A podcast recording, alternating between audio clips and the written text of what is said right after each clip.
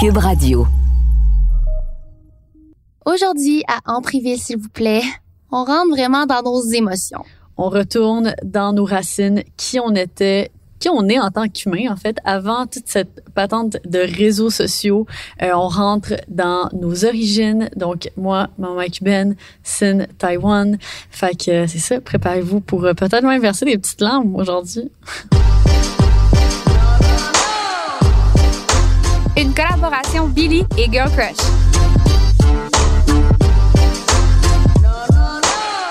Hello! Hello, qu'on se retrouve aujourd'hui? Yes! Dans cette journée pluvieuse, moody. Aujourd'hui, on est arrivé au studio, moi piscine, on s'est pas dit qu'est-ce qu'on portait, puis on est arrivé avec exactement le même outfit. c'est quand même drôle, vous pouvez pas voir, mais on porte nos petits matching hoodies. Exactement. Puis, euh, je trouve que la journée d'aujourd'hui qui grise, pluvieuse, reflète un peu le, la discussion qu'on va avoir aujourd'hui. On va rentrer en profondeur euh, dans nos passés. On va rentrer dans nos blessures, euh, de qui on était avant les réseaux sociaux, d'où on vient. Euh, ça va vraiment être une belle discussion, quand même assez deep. Puis on va aller dans des détails qu'on n'a jamais parlé sur les réseaux sociaux. Fait Exact. euh, Puis on dirait, moi j'ai les petits motons, ça me stresse parce que normalement on parle de sujets qui sont sensibles, d'où le nom en privé s'il vous plaît. Mais là on rentre dans notre privé à nous, tu comprends? C'est comme ça ajoute quelque chose. ouais, ouais. Puis là, ça va être de voir euh, comment qu'on va gérer ça. Je suis sûre qu'on va pleurer. Ouais, moi aussi, je m'en venais là, j'étais comme ah non, on va pleurer aujourd'hui. C'est pas grave, c'est comme notre thérapie. Ouais, c'est ça. Puis ça fait partie, euh, d'où le- l'importance d'avoir un podcast, là, de, de pouvoir parler de nos émotions. Exact. Puis, euh, Puis aujourd'hui, le, le sujet a été mis sur table parce que euh, on sait que les gens nous connaissent sur les réseaux sociaux. On parle des fois de notre passé, mais on n'entre pas vraiment en détail là-dedans. Tu sais, aujourd'hui, on va parler de ben, toi là, quand tu fait du cheerleading, souvent tu tu aimais le, le sujet, mais on sait pas qu'est-ce qui, est- qui a entouré tu sais, tout le travail qui a mené jusque-là, euh, peut-être les blessures à ce moment-là de, je sais pas, des blessures familiales, amicales, tout ça. Euh, puis on va parler aussi d'immigration, d'adoption. Mhm. Puis je trouve aussi que quand on parle de notre passé, sais, c'est quelque chose de général aussi, là, on parle toujours de, des accomplissements. C'est quoi les gros, grandes choses que tu as accomplies dans ta vie? Mais on parle peu souvent de comme, tu sais, tout l'aspect un peu euh, plus émotif puis plus humain de, OK, ben, à tel, tel moment de ma vie, je me suis sentie comme ça, il s'est passé telle chose plus perturbante. Tu sais, c'est- sûr que c'est un peu plus difficile de parler de tout ça parce que ça prend évidemment un contexte. Mais aujourd'hui, on a le contexte parfait avec le mood parfait. Oui, plus à l'extérieur. Fait que là, sans plus en- attendre, on va rentrer dans la première petite question. Puis en plus, je sais même pas c'est quoi la réponse toi de ton côté, mais je sais que toi tu connais pour pour moi ma, ma famille là, qui dans le Ouais. fond, c'est quoi l'histoire de tes parents? Comment tes parents se sont rencontrés? Puis je trouve que c'est tellement une question intéressante à poser quand je rencontre du monde, puis je rencontre leurs parents. Je suis comme j'ai envie de savoir comment ils se sont rencontrés, comment cette histoire d'amour a commencé. Oh my God, me. ton histoire à toi est tellement romantique, je vais te laisser commencer. Ah, ben là, moi j'ai entendu, j'ai jamais entendu la tienne. Mais c'est rien de vraiment spécial, honnêtement. Moi, mes parents, c'était un peu genre des petits bums, je te dirais. Ouais. ouais, ils se sont rencontrés dans un bar. Ok. Ils sont tombés en amour. Euh, tout le monde dans ma famille sont tombés en amour assez jeunes. Ils sont restés ouais? encore, euh, euh, je te dirais, ben, aussitôt qu'ils ont été, non, même pas quand ils étaient majeurs, je suis sûre. ma mère, c'est vraiment du genre, là, quand elle était jeune, je disais, elle est une petite bonne parce que, mettons, elle est allée, euh, tu sais, elle est allée en voyage avec ses amis. Elle écoutait pas vraiment les professeurs. C'était vraiment quelqu'un de plus, euh, tu sais, mettons, moi, j'ai une petite voix féminine. Ma mère est un peu plus, genre, carrée, je te dirais. Puis mon père, euh, lui, il allait beaucoup dans les bars. Fait qu'ils se sont rencontrés là. J'ai pas vraiment de détails profonds. Je, je devrais demander à ma mère, en fait. Ouais. Ouais, parce qu'ils se sont vus, puis là, ils étaient genre, ils étaient comme, OK, on va s'en sortir. On- ouais, on dirait que j'ai juste plus- là. On dirait que je sais plus la suite de leur amour, moins comment ils se sont renco- rencontrés. Fait que, mettons, euh, ils ont fait du ski de fond ensemble, faisaient du sport, ils buvaient de la bière. euh, tu sais, mon père, il venait plus d'une famille plus pauvre, je te dirais. Puis ma mère, plus euh, riche, si on peut dire. Fait que je sais que mon père, il m'expliquait, lui, c'était plus, euh, tu sais, agricole, euh, tu sais, countryside et tout. Puis ma mère, c'était plus, mettons, euh, à Pâques, tout le monde avait sa petite robe, il allait prendre de l'eau de Pâques. Fait que c'était vraiment comme dans les films, les deux mondes. Ouais. Fait que quand ils se sont ramenés ensemble, tu sais, là, ils vivaient plein d'aventures. Il y avait un chalet. euh, Fait que est-ce que, dans le fond, le côté de ta mère, t'es un peu plus bourgeois, si on Ouais. veut? Fait que est-ce que tu penses que je sais pas si tu le sais, là, mais est-ce qu'ils l'ont bien accepté ton père quand il est arrivé ou est-ce que justement, vu que lui venait, d'un milieu un peu plus défavorisé, est-ce qu'il y avait du jugement ou il était juste comme, ah, notre fille l'aime, fait que c'est comme, nous, ah. C'était vraiment notre fille l'aime. Puis c'est pour ça, dans ma famille, tu sais, mon oncle, mes oncles et tantes qui sont ensemble depuis très longtemps, ben, mes grands-parents les prennent comme leurs propres enfants. Fait que je pense que ah. c'est drôle parce que tu me poses ces questions-là puis je me dis, aïe, c'est un peu de même que je me sens quand, avec ma belle famille, c'est un peu ça que j'aspire. Ouais. Pas qu'ils deviennent mes parents, mais qu'on se sente comme juste toute une famille unie. Ouais. Ah, ben c'est mm Ben c'est ça le but là, je pense, c'est quand tu au fur et à mesure que tu rencontres des gens dans, dans ta vie, puis tu sais c'est ben pas, pas pour être dramatique là, mais de nos jours il y, a de, plus en plus de divorces là, fait que souvent dans différentes étapes de ta vie tu vas être avec différentes personnes, fait que tu juste de à ce moment-là avoir être uni avec les personnes avec qui t'es puis d'avoir ce sentiment là familial, c'est comme exactement ouais, puis c'est drôle il y, a pas beaucoup de divorces dans ma famille, mes parents mm. sont restés ensemble jusqu'à ce que mon père décède, mais on va pouvoir en parler plus tard. J'ai l'impression comme que c'était pas une option pour eux, alors qu'aujourd'hui tu sais c'est moins c'est pas si mal vu le divorce parce que c'est juste si t'es plus heureux là-dedans. Mm-hmm. Puis on dirait qu'à la fin, je voyais mes parents étaient pas autant en amour que là ma mère est en amour avec son nouveau copain. Mm. Fait que je, me demande ça a été comment? Ouais, ouais. Mais je pense que c'est normal aussi parce que je pense qu'au travers de la vie comme le, type d'amour que tu peux avoir envers quelqu'un évolue. Puis tu sais surtout vers la fin, peut-être que comme tu sais ta mère devait beaucoup s'occuper de, de, ton père, fait que c'est comme oui. c'est juste c'est sûr c'est sûr que comme quand tu regardes ça le type d'amour, ça va pas être comme un, un, nouveau couple comme que ta mère est avec son nouveau chum que c'est genre tu sais les papillons du début, les premières années. C'est ça, exact. Eh oui, puis c'est vrai ce que tu dis, ma mère pour ceux qui savent pas, elle est infirmière.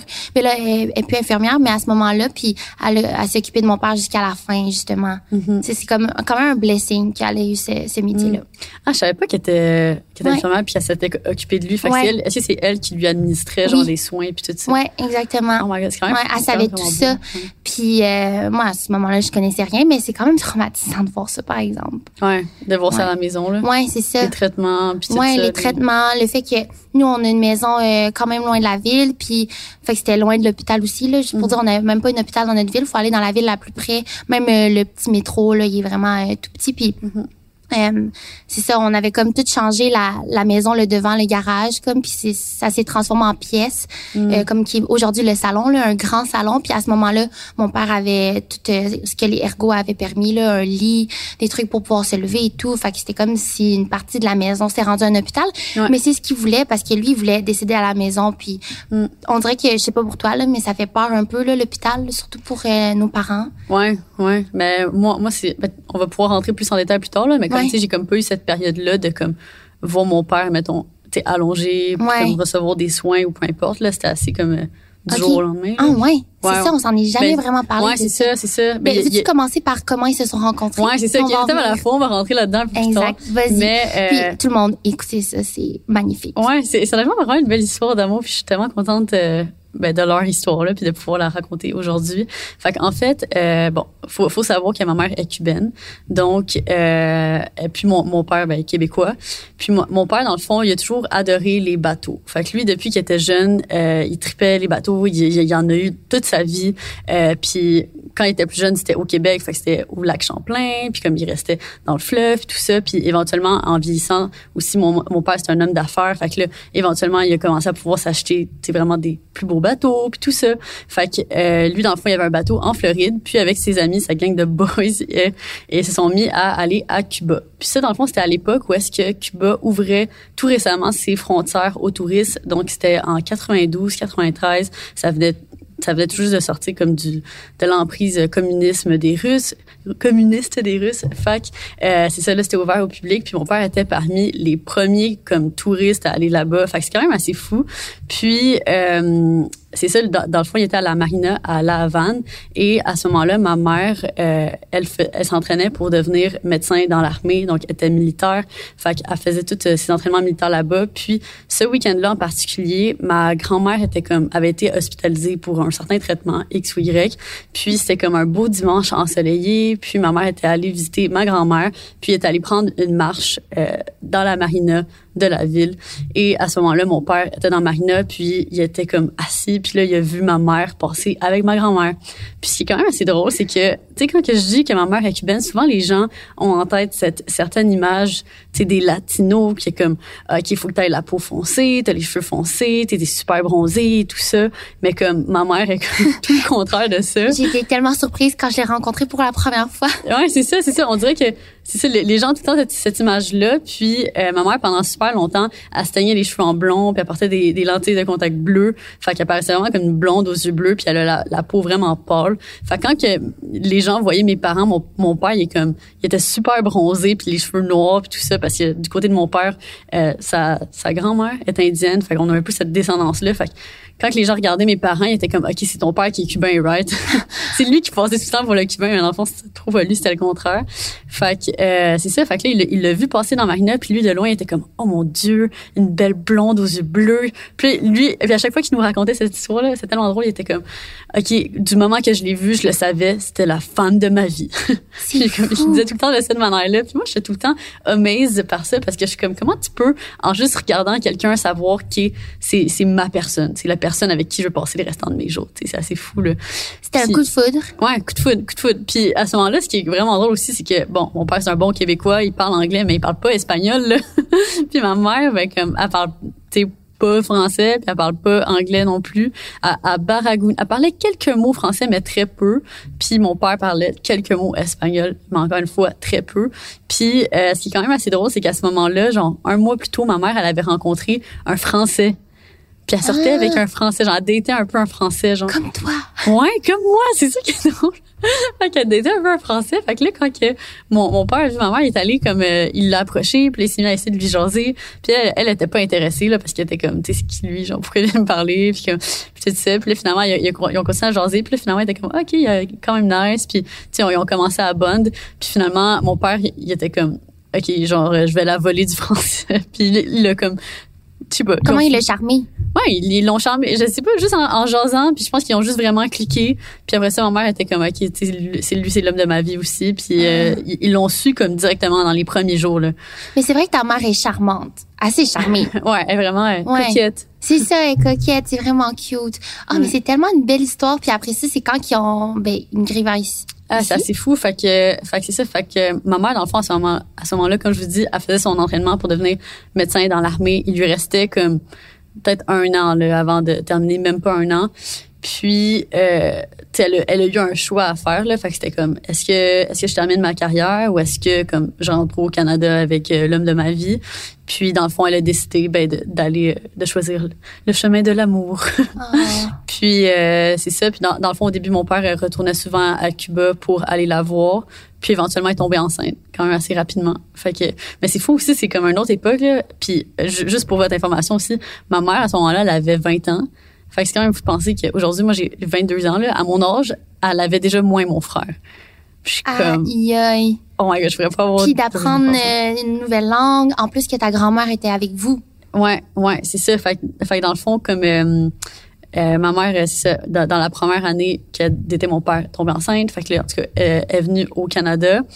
Puis euh, pour ma mère, c'était vraiment un deal breaker que, que ma grand-mère vienne aussi, puis que sa soeur aussi, donc ma tante, vienne aussi au Canada. Fait que là, il fallait comme tout essayer de faire en sorte que toute la, la famille immigre ici.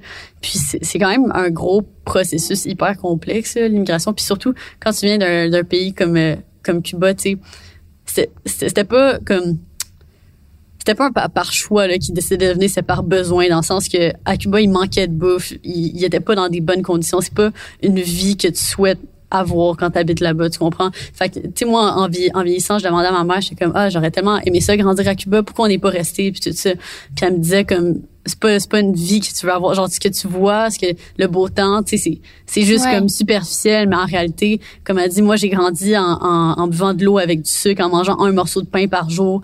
J'ai grandi puis on devait comme tuer un poulet par semaine puis là c'était comme on pleurait parce que comme il en restait juste trois puis c'est comme comment qu'on fait pour survivre pour les prochains six mois tu sais. Est-ce qu'elle vous a raconté ça jeune euh, quand vous étiez jeune ou tu sais c'est un peu plus tard quand vous aviez une certaine conscience?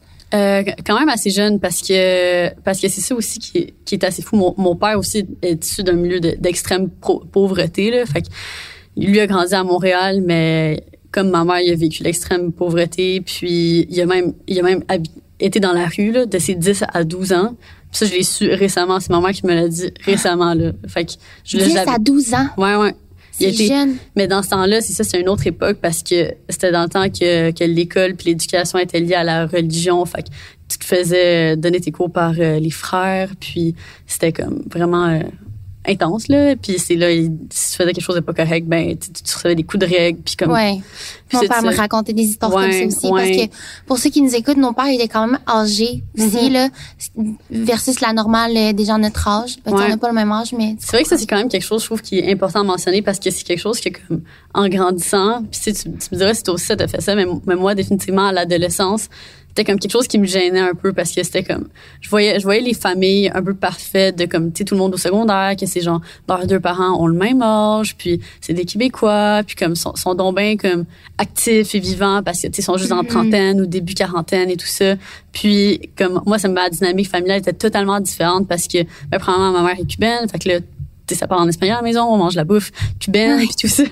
puis après ça, moi, ils ont, ils ont une grande différence d'âge, tu sais, puis ici dans notre société nord-américaine, euh, quand tu vois un couple marié qui ont une grande différence d'âge, tout de suite les gens ils sont ils font le lien puis sont comme OK euh, gold digger ou comme ouais. c'est pas c'est pas un mariage d'amour et tout ça alors que c'est totalement faux là puis c'est pas c'est pas toujours comme ça puis c'est c'est pas vrai que c'est juste comme ça la vie mm-hmm. moi ça pouvait pas tant paraître entre mes parents je pense mais mm-hmm. une chose qui est intéressante à mentionner je trouve c'est que moi en vieillissant je commençais à me sentir comme ta mère se sentait peut-être avec ton père parce que étant asiatique c'est ça que ça a l'air mettons si j'étais avec mon père j'avais l'air comme si j'étais sa ah, ça genre de comme tu dis gold digger. Puis mm. ouais c'était vraiment gênant pour moi de tu sais je sais pas attendre à l'épicerie ou je sais pas trop. Juste à cause des stéréotypes qu'on émet là, par rapport à certaines cultures. Mm-hmm.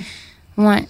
Mais c'est c'est fou parce que tu sais c'est tellement un, un contraste parce qu'ici les gens ils associent directement à ça à ça mais alors que tu vas à Cuba genre moi j'en ai des, des cousines qui sont à Cuba qui sont mariées depuis qu'ils ont 16 ans puis ils sont ils ont un bébé là puis ils ont comme 18 ans puis mm. c'est juste totalement différent c'est totalement différent comme dynamique puis euh, c'est ça. Mais je ressentais le jugement beaucoup là quand j'étais adolescente. Puis c'est pour ça que c'était quelque chose que j'aimais pas parler comme publiquement. Puis encore à ce jour, c'est pas quelque chose que je parle sur les réseaux parce que je sais que quelqu'un qui va juste écouter moi qui dis ça peut-être dans une story va comme take it out of context puis va dire ce qu'il veut avec ça. Fait que je suis comme mais là aujourd'hui on prend le temps de rentrer dans les détails. ouais, définitivement. Puis c'est quoi les, les trucs par rapport à la culture cubaine que vous avez gardé parce que là étant issu, tu sais, d'une personne d'un québécois cubaine il y a mm-hmm. sûrement des choses qui ont changé, mais d'autres choses qui étaient conservées par rapport à la nourriture ou la façon de vivre? Ouais. Ben, c'est ça. Une chose qui est importante à, à mentionner aussi, c'est que pour la, comme, euh, la dynamique familiale, mettons, typique famille latino, quand que, tu there's no such thing as une famille qui a comme il y a juste les deux parents puis les enfants. T'sais, une famille latino, t'as comme dans une maison, tu vas avoir les parents, les grands-parents, euh, tu vas avoir les enfants, tu vas avoir comme euh, souvent les oncles, les tantes qui viennent à chaque jour. Fait que c'est comme c'est pas comme la famille si typique nord-américaine vraiment de juste les parents. Fait que moi, mettons ma grand-mère, elle a toujours habité chez nous. Puis elle a, elle a toujours été là puis, puis j'ai pas compris que c'était comme anormal ou que c'était différent jusqu'à temps que j'avais des amis au secondaire qui viennent à la maison puis qui étaient comme pourquoi ta grand-mère est là? Puis là j'étais comme pourquoi elle serait pas là? Je comprends pas pourquoi elle serait pas là comme elle a toujours ah. été ici elle a toujours habité avec nous. Puis après ça c'est plus tard que, que j'ai compris qu'ici les grands-parents ben souvent ils vont habiter dans des appartements ou dans des centres de personnes mm-hmm. âgées tout ça mais comme c'est dans la culture là il y en a des maisons bigénérationnelles mais vous c'est vraiment comme tout le monde est ensemble c'est comme un micro euh, c'est ça c'est ça puis même moi je l'appelle mamie. Ouais c'est mamie ouais. Puis là euh, c'est ça puis c'était comme pour ma mère c'était c'était comme si, si, tu veux elle avait dit ça à mon père elle était comme si tu veux être avec moi ben comme ma grand-mère vient avec là tu peux pas c'est ça ou rien. Fait que lui était comme ben je vais être avec toi là puis clairement j'accepte ta grand-mère. Fait que là, elle est venue aussi mais comme clairement c'était définitivement une source de, de conflit aussi dans la maison parce que tu t'imagines avoir toi en tant que mari mettons t'as tout le temps ta belle-mère qui est là à comme chialer sur genre le ménage ou comme chialer sur des affaires tu sais des fois ça peut gosser fait mais tu sais c'était juste ça la dynamique dans la famille puis autant que comme il l'adorait genre puis c'était comme il s'aimait mais comme ma, ma, je parle de mon père puis ma grand-mère, ils s'aimaient, mais il y avait ce genre de love-hate relationship comme qui a ah, Charlotte tout ça pour des affaires. Puis, ta tante, est-ce qu'elle a habité avec vous au départ? Euh, non, parce que elle s'est euh, mariée aussi à un Québécois aussi. Fait que euh, dans le fond, mais là en ce moment elle habite avec nous. Fait que c'est comme a whole other story. Mais elle est arrivée un peu euh, plus tard, puis dans le fond, elle venait souvent au Québec, puis éventuellement elle a rencontré quelqu'un quand que par l'entremise de mes parents aussi. Là, ma mère voulait la matcher là évidemment. Là, fait que c'était comme, elle a ah. rencontré le père de son enfant, puis là récemment ça, ils se sont divorcés. Fait que là c'est un donc, c'est un peu plus triste, mais elle est venue avec nous. Puis là, justement, son, elle habite à la maison avec Léo. Fait que ça, c'est quand même nice. C'est fou, la dynamique en ce moment à la maison. Mais c'est fou parce que vous avez parti de rien. Si on peut dire comment que vous avez fait pour... Ben, comment tes parents ont fait pour élever deux enfants aussi jeunes? La mm. dynamique de famille, une nouvelle culture. Y a-t-il eu un élément déclencheur? Mais définitivement, ce qui est, ce qui est assez spécial, c'est que pendant toute ma jeunesse, puis tout en grandissant, je comprenais pas vraiment c'était quoi la particularité du fait que ma mère est cubaine. c'est comme c'est quelque chose que mettons à l'école quand les gens me posaient la question, puis je répondais à cette question-là, je voyais dans leur regard qu'ils trouvaient ça donc comme ou exotique, comme ah ok, tu sais, ils posaient des questions, mais pour moi, tu dans la pour comprendre le rôle de ma mère, je comprenais pas trop qu'est-ce que ça changeait. Puis là, c'est jusqu'à comme récemment, justement en vieillissant, puis que maintenant que je suis une jeune adulte, puis j'avais une discussion avec ma mère, puis là, tu sais, j'ai compris, puis j'étais comme, c'était comment de, tu es arrivé ici, t'as aucun ami, t'es dans un pays que tu connais pas la langue, tu, la, la, température est complètement différente de ce dont tu as été, été, exposé tout au long de ta vie. Tu sais, je veux dire, ici, il y a l'hiver, là, à Cuba, c'est comme, il fait 35 degrés à l'année longue, là. Fait c'est un, c'est un énorme choc. Puis d'arriver ici, puis de devoir élever deux enfants, puis ça, c'était une période de, de la vie de, de mes parents où est-ce que mon père travaillait d'arrache-pied. Fait il était très peu à la maison. Fait que, tu sais, élever des enfants en étant pratiquement seul à la maison, puis là, j'ai compris, j'étais comme, oh my god, ça devait être tellement difficile. Mon truc, ça me donne là, ça devait être tellement difficile. Puis, puis là, c'est ça, puis elle m'en parlait, puis elle, puis elle était comme, ben oui, là, c'était comme, c'était, c'était, ça m'a pris énormément de temps à m'adapter. Puis éventuellement, ben, mais ça, en même temps, elle, aimait sa vie ici aussi. Fait que, puis je pense que la résilience, la force de dire t'as pas le choix. Mm-hmm, mm-hmm. Puis t'as pas le choix aussi parce que c'est un peu en quelque sorte, tu tu le sais que tu peux pas, tu peux pas rester où t'es parce qu'elle savait qu'elle voulait, elle pouvait pas se faire une vie à Cuba, tu sais, elle pouvait pas, vivre de ses ambitions puis accomplir tous les rêves qu'elle voulait puis tout ça en restant là-bas. Fait qu'elle savait que c'était ça sa seule issue un peu.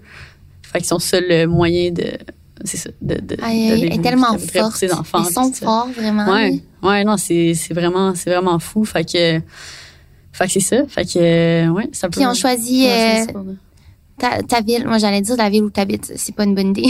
mais, vous avez choisi d'habiter finalement euh, pas en ville. Ouais, ouais, c'est ça. Euh, dans le fond, euh, ben, mon, mon, père définitivement il voulait il travaillait tout le temps à Montréal, mais il voulait, pour une raison X d'ailleurs, ça, ça, en plus, je me rappelle que comme quand j'étais jeune aussi, j'étais comme fâchée par rapport à ça. J'étais genre, pourquoi on n'habite pas à Terrebonne comme tout le monde? pourquoi on n'habite pas à Blainville? Comme, tu sais, toutes mes amis habitaient dans ces, dans ces villes, puis comme nous, on habite dans un, j'ai grandi dans un village. Fait que j'ai jamais compris. Puis là, jusqu'à récemment, on dirait que tout, tu comprends tout en ouais. vieillissant. Hein. Puis là, quand, quand t'es jeune puis tes parents te disent comme, un jour tu comprendras. Sur le coup, t'es es souvent fâché. Mais après ça, tu vieillis, puis là, t'es comme, OK, maintenant, je comprends, puis je comprends pourquoi ils m'ont dit ça aussi, tu sais. Puis maintenant, je le, je le comprends, la, la tranquillité d'être dans un village. Puis maintenant, que comme cette année, je suis retournée à la maison familiale, puis j'ai passé du temps avec ma famille là-bas. Puis tu sais, juste de faire la, la, la le, le, premier confinement en 2020 dans mon appartement, puis après ça, de comme aller à la maison euh, familiale euh, en banlieue, tu sais puis de passer autant de temps là-bas, j'ai réalisé, OK, je me sens tellement mieux là-bas en étant en nature. Puis comme, c'est fou, là, mais on dirait que quand tu sors de la ville, t'as comme ce genre de nuage de comme, je sais pas, de, de stimulation, puis d'ondes. Tu dors tellement mieux. Ouais, ouais. Puis tu sais, ça tombe, puis là, tu te sens juste comme peaceful. Mais je sens aussi, tu sais, ils ont eu du courage de pas faire comme tout le monde. Parce que, tu sais, t'aurais pu, mm. oui, habiter dans ces villes-là, faire comme tout le monde, mais quand t'es différent, quelque part, faut que tu fasses des choix différents. Mm. Tu sais, juste moi, mes parents, je me dis, on est quand même beaucoup de ben, il y a des familles qui sont plus grosses que nous, là, mais mettons, j'ai six cousins. Non, j'ai cinq cousins, fait qu'en tout, on est six. Puis, ben, tu sais, je suis la seule adoptée mm-hmm. parce que, ben, mes parents pouvaient pas avoir d'enfants. Mm-hmm. Fait qu'ils ont choisi la Taïwan, mais au départ, ça, je l'ai su récemment, OK? Mes parents voulaient adopter à Haïti. Ah ouais? Ouais. Je savais pas du tout. Oh fait que j'étais comme, oh my god, j'aurais pu ne pas être dans cette famille-là, tu sais. Ouais. Finalement, ils ont changé parce que dans l'adoption, il y a comme des termes différents. Mm-hmm. Exemple, tu peux pas avoir euh, d'enfants déjà. Euh, tu peux pas être enceinte au moment que tu fais les demandes. Là, je suis plus trop certaine de comment c'est devenu présentement. Mais à ce moment-là, euh, moi, mon père, euh, dans le fond, j'ai un demi-frère. Mon père, vu que je dis qu'il était plus âgé. Attends, ton demi-frère à Taïwan ou ton demi-frère ici? Non, ici. Ouais. Attends, c'est que, what? Je savais pas que t'avais un demi-frère ici. Ouais. Ouais. Je comprends pas. Let's jump into it. Fait que mon Attends, père a une femme. Puis euh, ils ont eu ensemble Mathieu, mon demi-frère. Euh, puis là, je vais pas non plus rentrer trop en détail. C'est quand même personnel, mais vous je vais je vais expliquer du mieux que je peux. Fait qu'ils l'ont eu, puis euh, il y avait une certaine garde partagée, j'estime, mais mon père, il a rencontré ma mère. Euh, après ça, il était pas capable d'avoir d'enfants. Puis euh, à un moment, ils ont fait la demande d'adoption à Taïwan. Puis au même moment, ma mère est tombée enceinte. Hein? Mais là, elle voulait pas abandonner parce que euh, toutes les étapes là pour pouvoir adopter, c'est vraiment long. Là. C'est Ouais, comme, tu pour avoir un bébé, c'est neuf mois, là, mais pour adopter, c'est peut-être deux, trois ans. Mm-hmm. C'est long, là. Fait que là, tu vieillis. Il faut vraiment que tu le veuilles aussi. Puis il y a des rencontres, il y a plein de choses. Tu sais, il y a des enquêtes sur toi. Euh, fait que là, ma mère, finalement, elle a perdu euh, le bébé. Fait qu'elle a bien fait de continuer. C'était difficile pour eux. Puis ma mère est super maternelle. Tu sais, son signe astrologique, c'est cancer, pour vous donner une idée. Fait qu'elle est full mère poule. C'est à quel stade que, qu'elle l'a perdu? Je sais pas trop, mais Avancé? Oh, Non, non, pas avancé par contre. Non, elle se rendait jamais plus loin euh, qu'il fallait. Puis euh, c'est ça, fait que là, c'est pour ça que mes parents ils ont quand même été mère puis père poule avec moi parce qu'ils m'ont tellement voulu. Puis ils me le disaient tout le temps. On t'a tellement voulu, on a tellement attendu. Puis tu sais à chaque étape il y avait tellement hâte de m'avoir. Fait que ça c'est comme la continuité. Puis je pense que c'est à partir de ce moment-là que je sais plus l'histoire de mes parents puis c'est drôle parce que quand on en parle, je réalise des fois on oublie que nos parents sont des personnes à part entière. Ouais. Ils ont une vie puis maintenant qu'on a vieilli, avant nous Ouais, aussi, je trouve. parce qu'ils nous mettent tellement de l'avant, tu sais, moi, ils m'ont tellement couvert, ils veulent tellement mon bien, mon succès. Tu sais, même si ma mère, elle comprend pas tout le temps tout ce que je fais, je sais qu'elle va toujours être là, tu sais. Moi aussi, j'étais émotionnelle. tu sais, je sais qu'elle va toujours être là, puis j'ai pas la meilleure relation avec ma mère parce que des fois, je sais que je suis un peu, euh, pas égoïste, mais, ben, c'est ça, je regarde devant moi, puis on parle de nos entreprises, de ce qu'on fait présentement, puis je focus là-dessus, mais des fois, j'oublie qu'il existe, puis ben pas qu'il existe, là, mais ma mère veut tellement que j'aille la voir, puis tout, puis que Mhm. je sens que je prends pas assez le temps, puis là, on réalise avec la pandémie, mais bref. Ouh, je sais même pas pourquoi je pleure. Je pleure pour parce Mais non, que mais c'est une journée pluvieuse aussi. C'est, émotionnel, là. Puis je pense que Ouais. aussi de, tu sais, quand, tu m'en, parlais de ta relation avec la mère, je pense a- il y a beaucoup de gens qui peuvent relate à ça dans le sens que, tu sais, quand tu vieillis à un certain point, puis là, tu essaies de, te, de voler un peu de tes propres Mm. Ouais. ailes. Puis je pense que comment tu me l'expliquais, c'était que, tu sais, elle essayait un peu de tout le temps comme t'écrire, de, de parler à chaque jour, t'appeler à chaque jour. Puis comme, sais, à un ça. moment donné, quand t'es dans ta vie occupée, ben comme, t'as pas nécessairement des updates à donner à chaque jour. Fait T'as tellement tes blessures à travailler, t'as de Mm-hmm. la misère à comme retourner dans le passé puis tout ça, puis tu sais aussi tu le sais avec le deuil de- d'un parent, c'est difficile de se comprendre parce que l'enfant puis la mère vont vivre d'une manière totalement différente, tu sais. Puis Mm-hmm. moi on dirait que dans ma tête, j'ai eu tellement de la misère, ma mère c'est comme si elle a eu de la facilité, mais au final là, je, je look back puis je me dis elle a pas eu le choix là. Tu sais, tu peux pas t'a- te morfondre sur le décès de ton mari toute ta vie là à un Mm. moment donné, puis il faut que tu sois forte pour tes enfants. Fait que j'ai de la misère des fois, je dis sur les réseaux "Ah, tu sais, j'ai pas tant de belles relations avec ma famille", mais c'est pas ça du tout parce que ma mère elle me donnerait sa vie là si elle pouvait. C'est vraiment plus le fait que j'ai de la misère à trouver la balance dans tout ça. Mais je suis vraiment reconnaissante. Mes parents m'ont appris dès un très jeune âge que j'étais adoptée, puis c'était quoi les étapes, puis tout ça. Ils ont tellement été ouverts par rapport à ça. Puis en tout cas, après cet épisode-là, je suis sûre que je vais écrire à ma mère, puis je vais lui demander euh, mais comment ils se sont rencontrés, puis toutes les histoires avant. Tu sais, tantôt j'ai j'ai mentionné qu'il avait fait du ski de fond, puis ça c'est juste parce que dernièrement j'ai dit ah moi puis Jules on aimerait ça euh, faire du ski de fond, puis euh, s'en acheter peut-être vu que la saison termine, c'est vraiment le moment. Puis elle était comme ah j'en ai fait avec ton père. Mais moi c'est tellement surprenant, je me dis ah t'as été jeune, t'as fait un sport. Je Ouais, sais c'est pas moi dans ma tête, c'est comme toute ta vie t'as fait ce que tu fais là, tu travaillais, tu faisais la cuisine, du jardinage. Maman Ouais. elle, elle triple là-dessus, tu sais. Fait que ouais, c'est Mais ouais, c'est fou de penser. Ok, attends, là j'ai comme plein de questions qui me popent à, à- à l'esprit. Euh, fait que premièrement, est-ce que tu te rappelles du moment que tes parents t'ont comme annoncé que t'étais adoptée ou comme qu'ils t'ont raconté cette histoire-là? Ou c'est juste que tu te rappelles que depuis que t'es toute jeune, tu, tu savais cette information-là? Ouais, c'est comme si c'était inné en moi puis je le savais puis je suis vraiment reconna- reconnaissante pour ça parce que ça a pas été un choc pour moi. Tu sais, il y en a pour lesquels ça peut être traumatisant euh, d'autre part. Euh, mes parents me l'ont appris peut-être un peu avec le jeu aussi. Fait que j'avais un livre quand j'étais jeune, je m'en rappellerai toujours. C'est un livre qui explique l'adoption avec une noix ou je sais pas, tu sais le l'oiseau là qui vole puis qui transporte un bébé puis qui l'amène à la nouvelle famille. Ouais, Fait que là, je coule du nez, excusez-moi. fait que c'est de cette manière-là que je l'ai comme appris. Puis euh, en allant à la garderie ou en allant à l'école, des fois, les gens me demandaient ah, pourquoi tu es différente physiquement? Fait que là, ah, pourquoi tes yeux sont comme ça? Mais c'était pas méchant. C'était vraiment ah, oh, wow, tes cheveux, genre, sont plus, euh, sont plus durs, plus épais. Il y a une petite fille, elle avait un des chevaux chez elle, puis elle me disait ah, tes cheveux, c'est comme mon cheval. Je très wow. Puis je comprenais pas. Ouais, mais c'est vrai, les autres cheveux sont plus fins. Fait que moi, j'étais, j'étais éduquée par rapport à ça. Fait que je leur racontais, ah, moi, j'ai été adoptée. Fait que mes parents, ils pouvaient pas avoir d'enfants. Euh, donc, ils ont fait appel à euh, un organisme pour pouvoir m'avoir. Puis moi, je suis adoptée, puis je suis arrivée à trois mois et demi. Fait que aussi, j'étais un vraiment petit bébé, là, trois mois et demi pour faire de l'avion jusqu'ici. Ouais. il y en a qui y avait un an, comme mon filleul, lui, il vient de Chine. Puis c'était à un an environ. Puis il y en a qui c'est plus âgé encore. Fait que j'ai aucun souvenir par rapport à ça. Si je voyais des albums, mes parents, ils prenaient beaucoup de photos, d'où mon amour pour les photos aussi. Fait qu'on a des albums photos de, mettons, euh, quand je suis arrivée à l'aéroport. Puis là, c'est vraiment drôle, OK? Parce que quand ils recevaient des photos, j'avais des cheveux... Euh, vraiment dressés sur la tête là vraiment euh, j'en avais beaucoup là quand je suis née. Ouais c'est ça. Beaucoup de poils beaucoup de cheveux.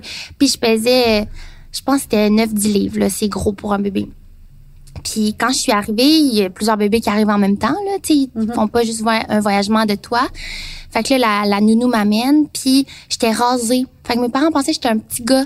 Pourquoi t'avais rasé? J'ai aucune idée. Je sais pas pourquoi. Peut-être pour éviter, je sais pas, il y a des maladies des poux, des affaires qui peuvent se transporter, je sais pas. Fait qu'ils arrivaient, puis là, ils ont vu un bébé, ils pensaient que c'était moi, puis finalement, non. C'était l'autre d'à côté qui était tout rasé. Puis j'avais tellement de plis, tellement j'étais grosse qu'il fallait qu'ils mettent comme de la poudre de bébé entre pour pas qu'il y ait des gales ou quelque chose. Ah, t'as des petits baby rolls. Ah ouais, c'est drôle. Puis c'est oh, full touchant quand tu regardes les photos parce que c'est comme si c'était mon accouchement en fait, tu sais, parce que c'est ma première rencontre. Puis là tu vois toute la famille qui pleure, ma grand-mère, mes, mes grands-parents, là tout le monde pleure puis tout le monde est full heureux. Ah, tout le monde était là en même temps. Ouais. Ouais, c'est ça, tu sais, un accouchement c'est un peu plus euh, privé, là, je te dirais. Tu sais, pas des photos par rapport à ça. Peut-être les premières fois que tu prends le bébé, mais là... Ça, c'était à l'aéroport à Montréal. Là, fait que, au même endroit que Ouais. Que, mettons, ta famille vient te chercher, ben là, c'était là que tout le monde était avec la caméra après. Ouais, c'est ça, exact. Oh. Ah, puis c'est stressant parce que moi, j'étais là la première fois que mon fils est arrivé, puis que, vu que lui aussi est adopté, puis c'est vrai que c'est tout euh, un choc. Ouais. Attends, ton filleul étant le ouais. fils... Mon filleul, c'est... Euh, ben, ma mère, elle a une cousine, puis euh, ils ont adopté un, petit garçon, puis euh, ils se sont dit, je pense que tu vas être une bonne marraine vu que tu vas pouvoir lui tout lui raconter comment t'as vécu ça, puis être plus un guide pour lui. Puis je trouve ça intéressant parce que j'aurais aimé ça avoir un guide pour moi, je pense. Hmm. Quelqu'un qui m'explique que c'est pas grave. Et on dirait que j'ai comme voulu euh, tasser toute mon ethnicité, toute mm-hmm. ma culture, juste pour bien fit in. Euh, moi aussi, je viens d'un petit village, puis on était comme une asiatique par niveau, tu sais, a un, deux, trois. Fait qu'il y en a pas beaucoup. Puis tu sais, mm-hmm.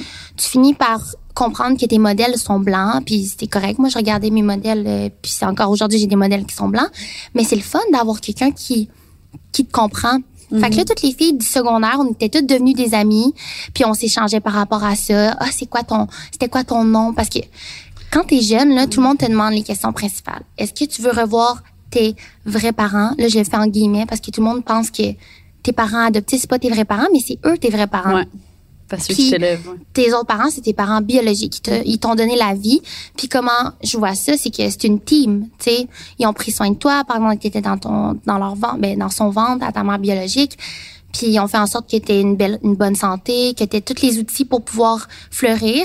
Puis après ça, il y a ta famille qui te met de l'eau puis qui t'aide à, mm-hmm. à devenir une bonne personne puis à comprendre ton passé puis tout ce qui l'entoure. Mm. Fait que ouais, c'était vraiment une folle aventure là. On va pouvoir rentrer dans. Ouais, c'est ça. Puis euh, tu sais, de, de, comme euh, ton enfance puis ton adolescence un peu. Euh, est-ce, est qu'est-ce que tu as appris du fait d'être un peu comme la différente, genre, d'être la seule? Ben, on dirait que je faisais tout pour pallier, pour pas l'être. À un certain moment, je m'en suis rendu compte. Là, on était en, en histoire, en secondaire 2, puis je me rappelle qu'on parlait d'immigration. Puis on parlait de ça parce que je comprenais pas non plus c'était quoi là on l'apprenait à l'école mm-hmm. puis là je me demandais si l'adoption c'était de l'immigration je comprenais pas, tu sais. puis il y a un moment donné un petit gars qui me niaisait, puis il m'avait dit des choses vraiment méchantes. Puis là, c'est là que j'ai compris, oh my God, c'est-tu mal de d'arriver d'ailleurs? Puis qu'est-ce qui ferait de moi une personne qui fit pas in? Parce que j'aime les mêmes choses que toi? Je suis dans la même école que toi, je parle comme toi. Mm-hmm. Je comprends pas, c'est juste mon physique. Mm. Je catchais vraiment pas, puis j'avais la chance d'avoir vraiment des bonnes amies, ce qui fait que j'ai jamais été rejetée par rapport à ça.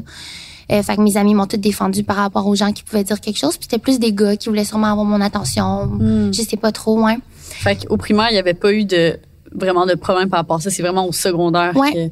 Ouais, C'est au primaire, non, il est rien arrivé. Au secondaire, ça a plus commencé, puis c'est là que les enfants sont plus méchants. Mais encore, j'ai pas vécu de différence parce que justement, j'essayais d'aimer les mêmes choses. Mais après ça, je me compare à une fille aussi qui était asiatique du même niveau que moi.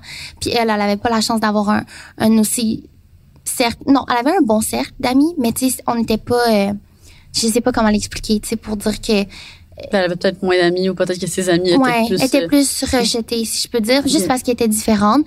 Puis elle, s'intéressait au manga, elle s'intéressait plus à la culture. Enfin, moi, je l'ai, je associée, puis je me suis dit, ben là, si je m'intéresse à, à manger des sushis, ou là, je mets les stéréotypes, là, fait que, à manger de la nourriture asiatique, ou toutes ces affaires-là, à aimer euh, faire des ongles, aimer les mangas, justement, les BD, ben là, je vais être rejetée. Fait que je, je reniais tout ça, ouais. parce qu'il te mettrait automatiquement dans ce genre de boîte un peu de... Ouais, exact. Toi, t'apportais-tu de la nourriture cubaine à l'école ou, tu sais, je sais que tu ben, manges riz, banane.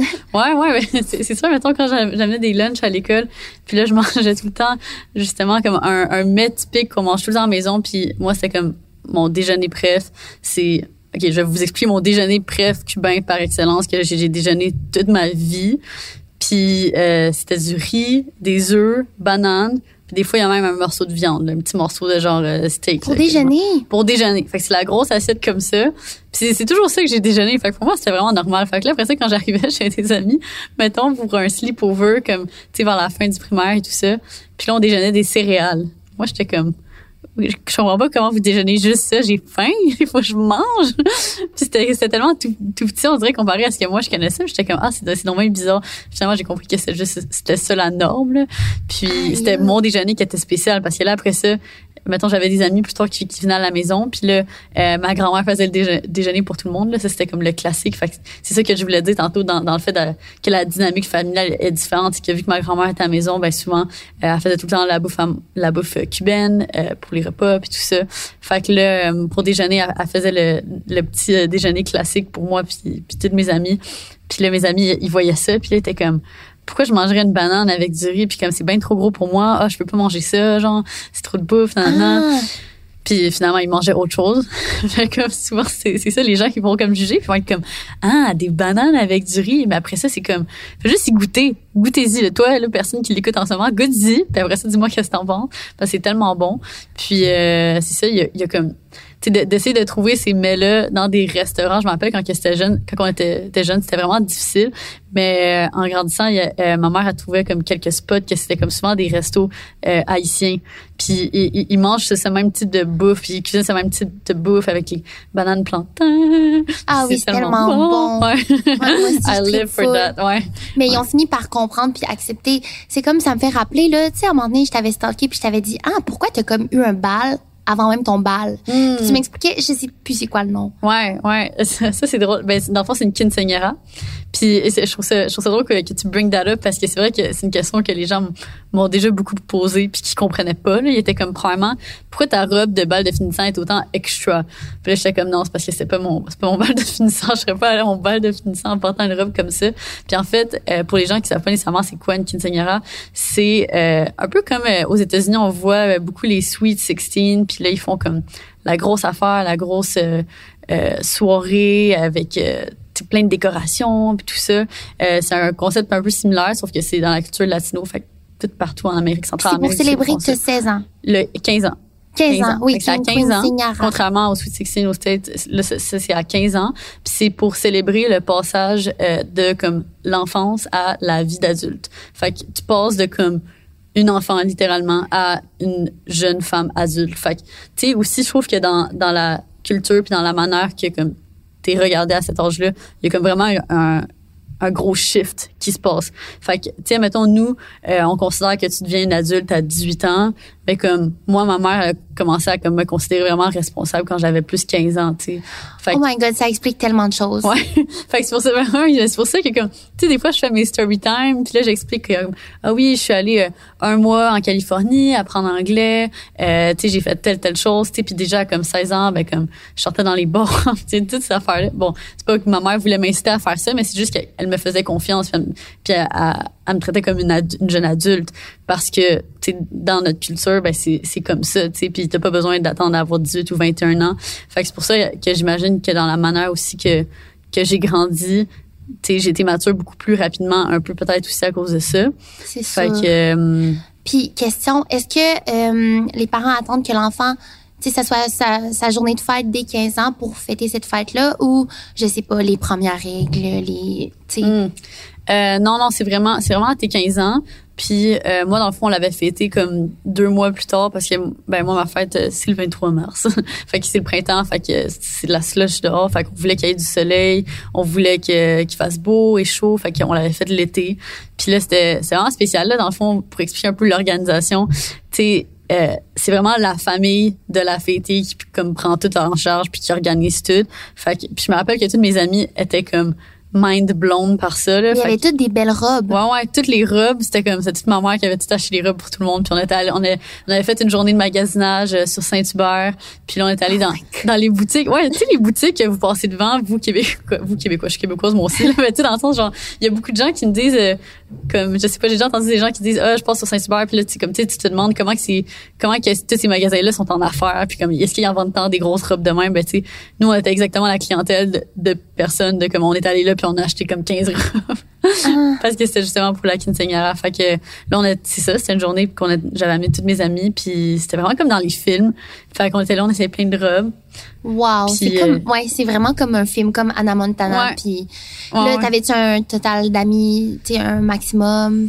Euh, ah, honnêtement, c'était, il y avait tellement de Je me rappelle, c'était vraiment la grosse affaire, là. On était en, peut-être comme une centaine, là. Je sais pas, 75. Puis ton frère, y a-tu ça? Non, non, non, les gars ils ont pas ça, non, c'est juste euh, les femmes qui ont ça. Fait que euh, c'est ça. Puis dans le fond, pour expliquer un peu la, la cérémonie, si on veut, euh, ça commence à l'église. Fait que on s'est rendu à l'église, il y avait une limousine puis tout ça. Puis là, on a une full belle photo d'ailleurs toutes les filles devant la limousine, c'est vraiment nice. Puis c'est ça, ça commence avec ce genre de toute cette petite cérémonie à l'église où est-ce que comme le prêtre va comme dire parler un peu puis tout ça puis il y comme une genre de petite séance qui se passe là puis après ça on, passe à la maison où est-ce que euh, à la maison il y avait comme un, un, chapiteau qui avait été mis dans la cour puis euh, là c'était comme la fiesta un peu là. Fait qu'il y avait comme plein de bouffe euh, tu sais plein de longues tables avec full de bouffe plein de boissons aussi, euh, plein de de la live music, puis c'est comme on en profite. Puis là, c'est sûr il y a comme quelques petits éléments euh, spécifiques là, fait que mettons il y avait l'affaire de comme euh, je passais de comme un, au début de la soirée puis tout au début je portais un, un ballerine. Puis après ça, à un certain point, ben là, mon père me changeait le ballerine pour un talon haut. Puis là, c'est comme le passage. Euh, ah, aïe, je savais pas ça. C'est trop hot. Est-ce que tu penses le faire avec tes à mes enfants? Euh, honnêtement, je sais pas. Je pense, je pense pas nécessairement parce que comme déjà là, je trouve que genre je, trouve que je suis pas assez dans la culture cubaine. Mais mettons, comme c'est sûr que j'aimerais ça euh, retourner prochainement. Euh, mon frère, l'année dernière, euh, non pas, excuse, il a deux ans, il retourné à Cuba pendant euh, un mois, puis allé voir toute notre famille, puis tout ça. Puis à ce moment-là, j'avais pas pu le joindre. Mais c'est sûr que j'aimerais ça comme y retourner pour comme retrouver mes racines, puis tout ça. Mm-hmm. Puis mais, mais c'est sûr que j'ai l'impression que quand que je vais avoir ma famille puis mes enfants, si on aussi grandissent ici au Québec, ils vont juste être tellement imprégnés de la culture mm-hmm. québécoise parce que juste moi, en m'entendant, ça paraît que je suis québécoise.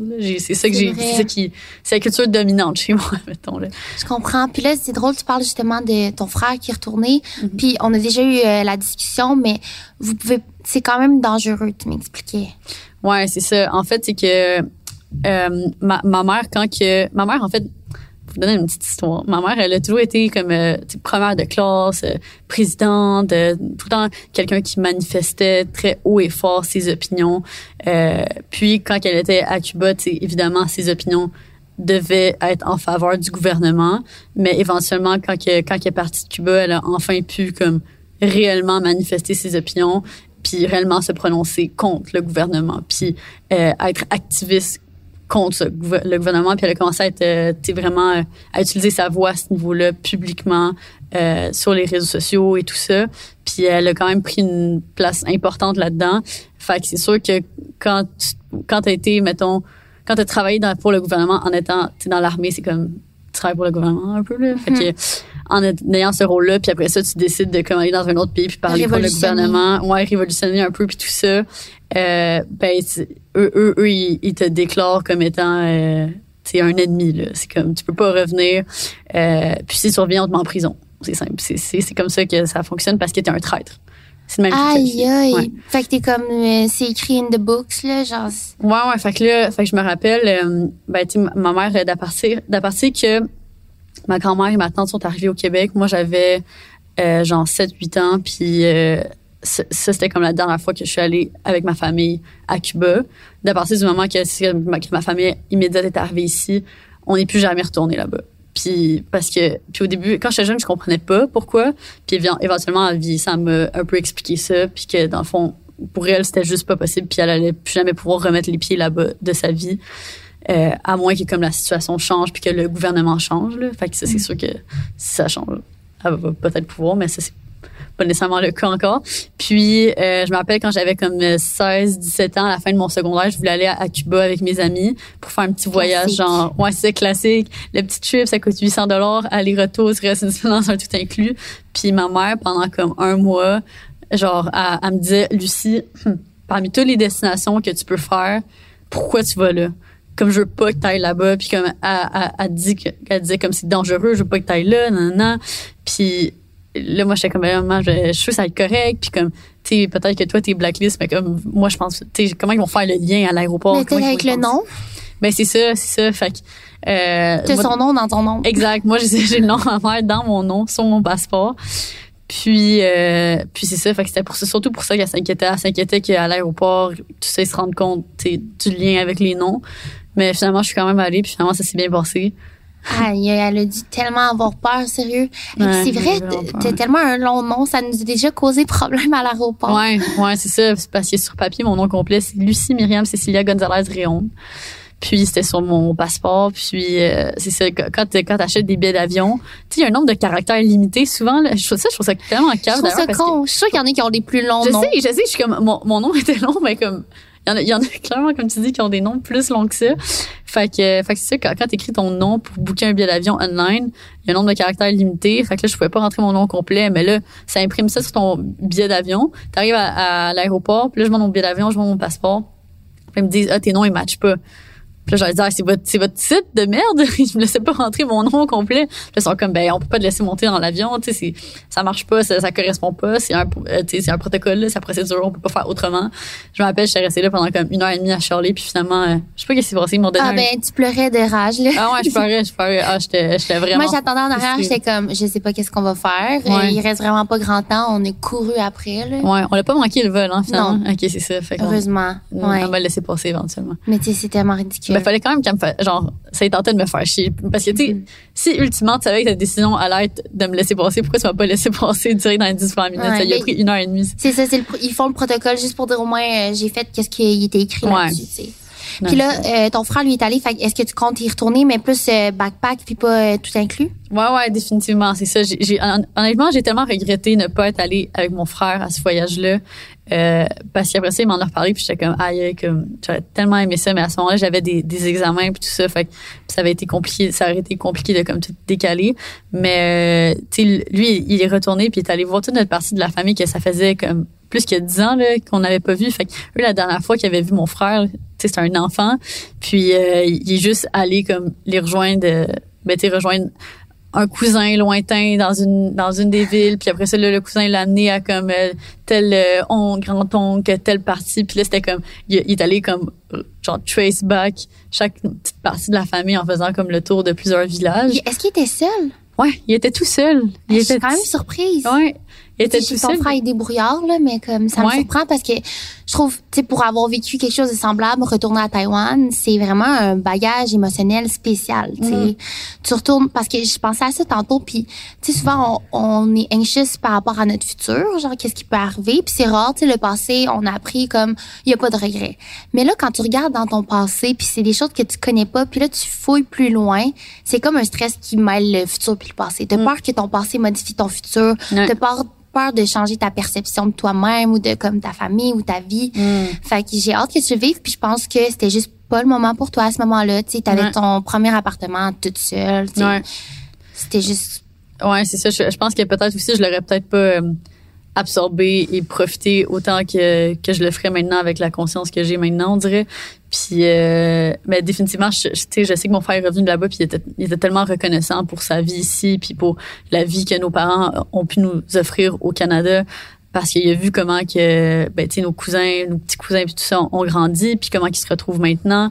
Puis, tu sais, c'est- difficile comme vie, là, puis c'est différent, puis c'est tu sais, je veux dire, t'as, comme un chemin qui est tracé, puis c'est ça, ou comme ou rien, là, tu dans le fond, la, la- vie là-bas, c'est comme, tu te lèves, tu sais, la, la moitié de la famille, comme, travaille pas vraiment, ou comme, sinon, tu tu peux comme travailler sur les terres, ou comme, t'as quelques types de, de, d'emplois vraiment spécifiques, mais comme, c'est pas, tu peux pas nécessairement être ce que tu veux euh, ben, c'est ça. Puis ce qui est, ce qui est assez fou, c'est qu'ils ont accès à la technologie, fait qu'ils voient qu'est-ce qui se passe ailleurs. Fait que, tu là-bas, il y a, il y a des Wi-Fi euh, dans les parcs, OK? Mais comme les, les lumières dans les parcs s'éteignent vers genre 8 ou 9 heures. Puis là, mon frère, ce qu'il m'expliquait, c'est que vers 8, 9 heures, là, tu te promènes dans la rue, puis là, tu vois juste cet endroit où est-ce que comme, tu vois juste plein de petites lumières de téléphone. de téléphone dans le noir puis t'es comme c'est quoi ça? Puis en fait c'est plein de personnes qui sont là sur leur téléphone puis puis pourtant ils ont toutes des iPhones ou des Android ils ont toutes genre un vraiment nice cell qui dans le fond c'est souvent leur famille à l'étranger qui, qui ont comme find a way out qui comme leur envoie de l'argent ou leur envoie mettons justement un téléphone pour garder contact puis tout ça fait que eux ils sont sur les réseaux sociaux puis comme ils, ils voient qu'est-ce qui se passe ailleurs ils voient c'est quoi les opportunités ailleurs Est-ce qu'ils sont comme, euh, tu sais, jaloux? comme Ben, c'est la sûr, comparaison? Ben dé- définitivement que tu sais ceux, ceux qui sont comme intelligents mettons puis qui veulent se faire une carrière ben comme ils savent que si s'ils veulent euh, avoir n'importe quelle chance de se créer un avenir faut faut partir de là. Fait que là c'est de trouver ok comment que je sors de là. Puis c'est fou parce que tous les amis de ma mère avec qui, elle a fait ses études, tu on s'entend, elle était en, médecine là, pour devenir médecin dans l'armée, fait que c'était toutes des top students qui avaient vraiment des bonnes notes, puis tous ses amis, ils étaient comme, ils étaient vraiment intelligents là, puis le- les médecins cubains par contre sont, ça faut leur donner là, sont super bons là, puis c'est comme dans les meilleurs médecins au monde, puis souvent ils s'en vont comme euh, dans d'autres euh, pays pour soigner les gens puis tout ça, mais c'est juste que pour la profession souvent c'est comme, c'est une vie de comme travail que que, que tu voyages tout le temps, mais comme que t'as pas vraiment de stabilité puis tout ça. Fait que c'est pour ça que ma mère, elle se voyait pas vraiment dans cette euh, optique-là. En tout cas, fait que pour revenir aux amis à ma mère, fait que eux, euh, on en a très peu qui sont encore à Cuba. La majorité ont comme find, found their way out of it. Puis c'est fou leurs histoires. Là. Un de ses meilleurs amis, il a fait comme vraiment le typical le stéréotype là, de comme le Cubain qui traverse euh, en radeau de comme Cuba à Miami. Puis euh, il s'est Il y en rendu. a beaucoup qui font ce- exactement ce chemin-là. Tu me l'as expliqué, là, mais Ouais, ouais, ouais. ça puis- prend combien de temps? Euh, je sais, je, je saurais pas dire ça, ça prend combien de temps. Je pense que ça dépend de comme vraiment beaucoup de conditions. C'est quoi ton embarcation? Les gens vont traverser avec toutes sortes de choses là. C'est comme c'est c'est fou là. Il y en a qui qui ont traversé avec des pneus de tracteur.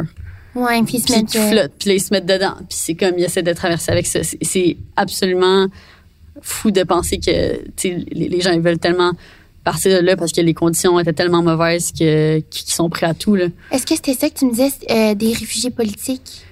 Euh, ben, ça, ça, dans le fond, tu peux.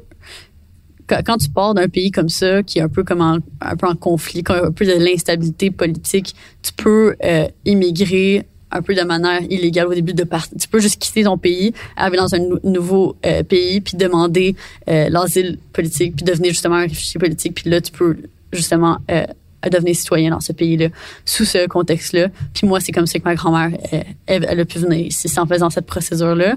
Puis euh, c'est ça. Sinon, pour les amis à ma mère, fait qu'eux sont, sont rendus à Miami, puis c'est même qui ont traversé. Mais je trouve ça tellement, je trouve ça tellement fou de penser qu'il y a des gens ah, traversés comme ça. Ouais. Mais oui, tu sais, ça aurait pu être justement ta mère, ta grand-mère qui fait, qui fait ça. Ouais.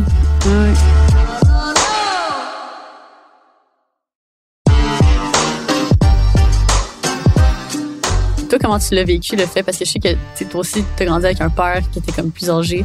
Fait que, tu en étant adolescente, est-ce que toi, avec ton père, mettons, il y avait un niveau d'énergie plus bas? Est-ce que vous faisiez, tu sais, c'était comment ça? Ouais, mais tu sais, je remarquais, euh, on faisait pas des trucs super actifs. Mm-hmm. Moi, je recherchais tout le temps. Tu sais, mes parents, euh, j'ai été vraiment chanceuse. Ils m'ont permis de faire plein de trucs à l'école. Mettons, euh, faire les voyages à l'école. il y avait beaucoup d'activités, de faire pas mal ce que je voulais, m'inscrire au sport que je voulais. Puis, tu sais, moi, j'ai bâti comme une vraiment belle relation avec mon père parce que c'était lui qui allait me porter à mes pratiques de volley. Mm.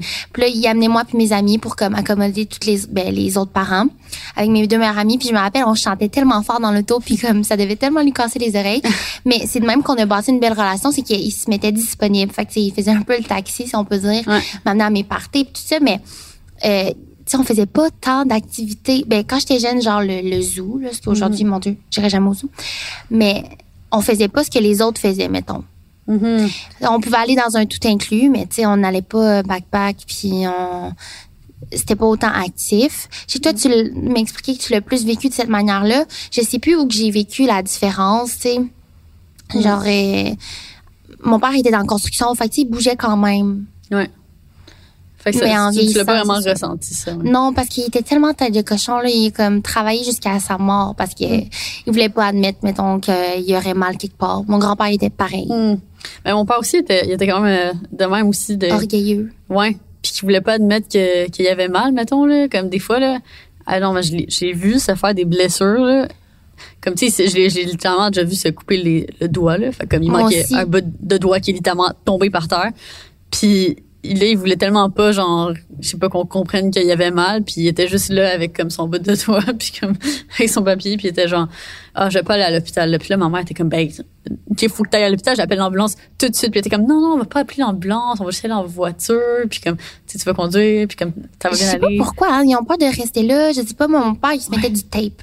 Ouais. Ah, oh, my god, mon père avec, il se mettait du tape, du duct tape, genre. Ouais. Ouais, puis c'était comme, c'est pas une manière de soigner, là. Je sais pas, mais ça. ça garde le sang, là. Le, ouais.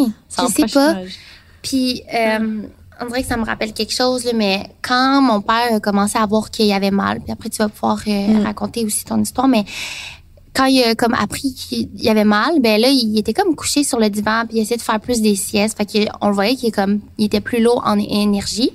Moi, j'allais à l'Uni ou j'étais au cégep, en tout cas, j'allais à l'école. Puis là, j'étais revenue à la maison. Puis je me rappelle, ma mère, elle m'avait acheté une machine à sorbet que tu peux faire toi-même ton sorbet. Tu mets comme des fruits dedans. Mm-hmm. Puis ça m'est repopé dans la tête, là, pas trop longtemps parce que j'ai retrouvé cette machine-là. Puis c'est là que je me suis rappelé cette journée-là. Puis là, mon père, il, il était full content de me voir. Fait qu'il voulait m'aider parce que j'étais pas capable que la machine fonctionne. Puis il était retourné se coucher. Puis je me demandais, j'étais comme, parce qu'il était tout le temps dehors. Là. Moi, mes parents, étaient vraiment actifs, là. Jardinage, dehors il y a tout le temps du travail à faire, tu sais. Mm-hmm. Je les ai rarement vus écouter la télévision. Puis là, ma mère m'avait dit, là, là, ça fait une semaine que ton père, il, est pas comme d'habitude. Tu sais, ça se remarque quand il y a quelqu'un qui a plus qu'une grippe. Puis, elle, il disait d'aller à l'hôpital, puis il voulait pas. Puis, elle me l'a demandé à moi. Elle dit, demande-lui, toi, il va y aller. Mm. Puis, c'est quand que j'ai demandé qu'il est allé. Ouais. Ça m'a pris du temps. Puis, quand je l'ai fait, je me sentais tellement mal parce que c'était ça la relation avec mon père, c'était le laisser aller du genre tu me diras pas quoi faire. je vais le faire si je le veux. Puis quand j'y ai demandé gentiment, tu sais j'aimerais ça que tu ailles juste regarder puis je venais avec toi. Mhm. Puis il est allé, puis c'était tellement une belle preuve d'amour, mais tu sais il était trop tard à ce moment-là, le cancer était bien trop avancé. Fait que ça, c'est ça c'est à ce moment-là qu'ils ont découvert qu'il y avait le cancer. Ouais. Puis il y a des gens qui sont pas superstitieux, OK, mais j'ai une vidéo exacte, c'est tellement spécial mais un mois avant, ok, il y a eu comme une corneille qui fonçait chez nous, puis qui, qui, elle arrêtait pas de foncer dans notre vitre, puis elle tombait. Puis moi, j'étais tellement stressée, j'avais un sentiment comme si ça allait arriver, qu'il y quelqu'un qui allait décéder. Puis je l'ai en Snapchat là, genre parce que on utilisait beaucoup Snapchat à ce moment-là, puis j'étais comme ah c'est tombé bizarre. Puis là, mes parents me disaient voyons, tu sais, c'est comme dans les films là, t'inquiète pas. Puis un mois plus tard, euh, on savait qu'il était malade, puis après ça, il est décédé genre un mois et demi plus tard. Il est décédé un mois et demi plus tard, OK. Ouais, ça s'est passé tellement vite. OK, je savais pas le, le time euh, frame. Ouais, toi, ça a pris plus de temps. OK, ouais, ouais. Moi, c'était... Tu sais, je, le savais que ça s'en venait, dans le fond. Pour vous remettre dans le contexte. Fait comme je vous explique, euh, c'est ça, mon, père était plus âgé. Euh, il y a eu comme définitivement une vie avant nous. Puis tantôt, on en, on en parlait justement. Moi, le moment que j'ai réalisé que mon père a vraiment eu une vie avant nous, puis que je sais pas la vie est longue là aussi là, fait que le temps de vivre tellement de choses différentes. C'est quand que je suis retombée euh, sur ces vidéos qu'il a pris quand il était quand il était jeune. Fait que dans le fond dans le garage j'étais comme en train de fouiller pour des photos de mon père. Ça c'était après son décès. Fait que là, je, voulais trouver des photos de lui puis je sais pas j'étais comme curieuse de fouiller dans ses affaires voir s'il y avait pas comme quelque chose qui pouvait être intéressant. Puis je suis retombée sur cette boîte qui contenait plein de photos puis plein de, de, de cassettes euh, Super 8. Fait que c'était des genres de rouleaux, là, des genres de ouais, bobines. Fait que là, au début, prends ça, puis t'es comme, comment je fais pour le lire? je veux le voir, je veux voir les images. Fait que là, je suis allée, euh, je pense que c'était chez euh, Lozo, en tout cas, un truc de photo. Puis ça m'avait coûté tellement cher, ça m'avait coûté genre 700 dollars pour comme tout faire développer en, en vidéo normale. Puis là, genre, j'ai pu les faire jouer sur mon ordinateur. Là, ce que j'ai vu, c'était tellement incroyable. C'est des images de mon père quand il avait 18 ans. Mais tu sais, tout ça, c'était comme dans les années 60, là, de quoi de même. Là. Puis là, euh, tu sais, il y, a comme mon père qui est justement en, en genre de corvette décapotée avec ses amis sont sur l'autoroute genre puis ils se filment. Sont genre assis même tellement pas légal oh Dieu. ils se filment de même genre puis ils sont comme yeah de même. Il y avait sûrement genre une cigarette ou une bière là, ouais ouais c'est ça. Puis là tes, tes voix à un moment donné sont comme euh, sur une genre de plage un peu comme sur un lac euh, au Québec. Puis là, tu, tu vois c'était comme sa blonde euh, dans ce temps-là qui s'appelle Monique. Puis elle avait comme les cheveux là genre comme dans genre vraiment gros comme ça avec le maillot full comme comme genre Marge dans les Simpsons? Non non mais comme le, gros, genre tout en. Ah oui, oui, oui. De même, là, genre. Crépé. Ouais, crépé, c'est ça.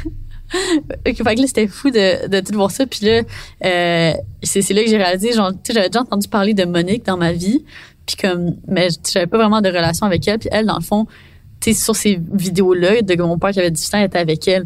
Mais elle, c'était sa première femme, tu sais, puis ils ont été ensemble vraiment longtemps, puis tout ça. Puis là, j'étais comme, là, j'ai fait les liens, puis j'étais comme, oh my god, c'est fou. Fait que, tu sais, tu peux avoir plus, plus qu'un, qu'une femme de ta vie aussi dans ta vie, genre. Ouais. Puis il peut avoir. Ça, c'est spécial. C'est ça. Rendre compte de ça. Toi, c'était Monique. Moi, c'était Marcel.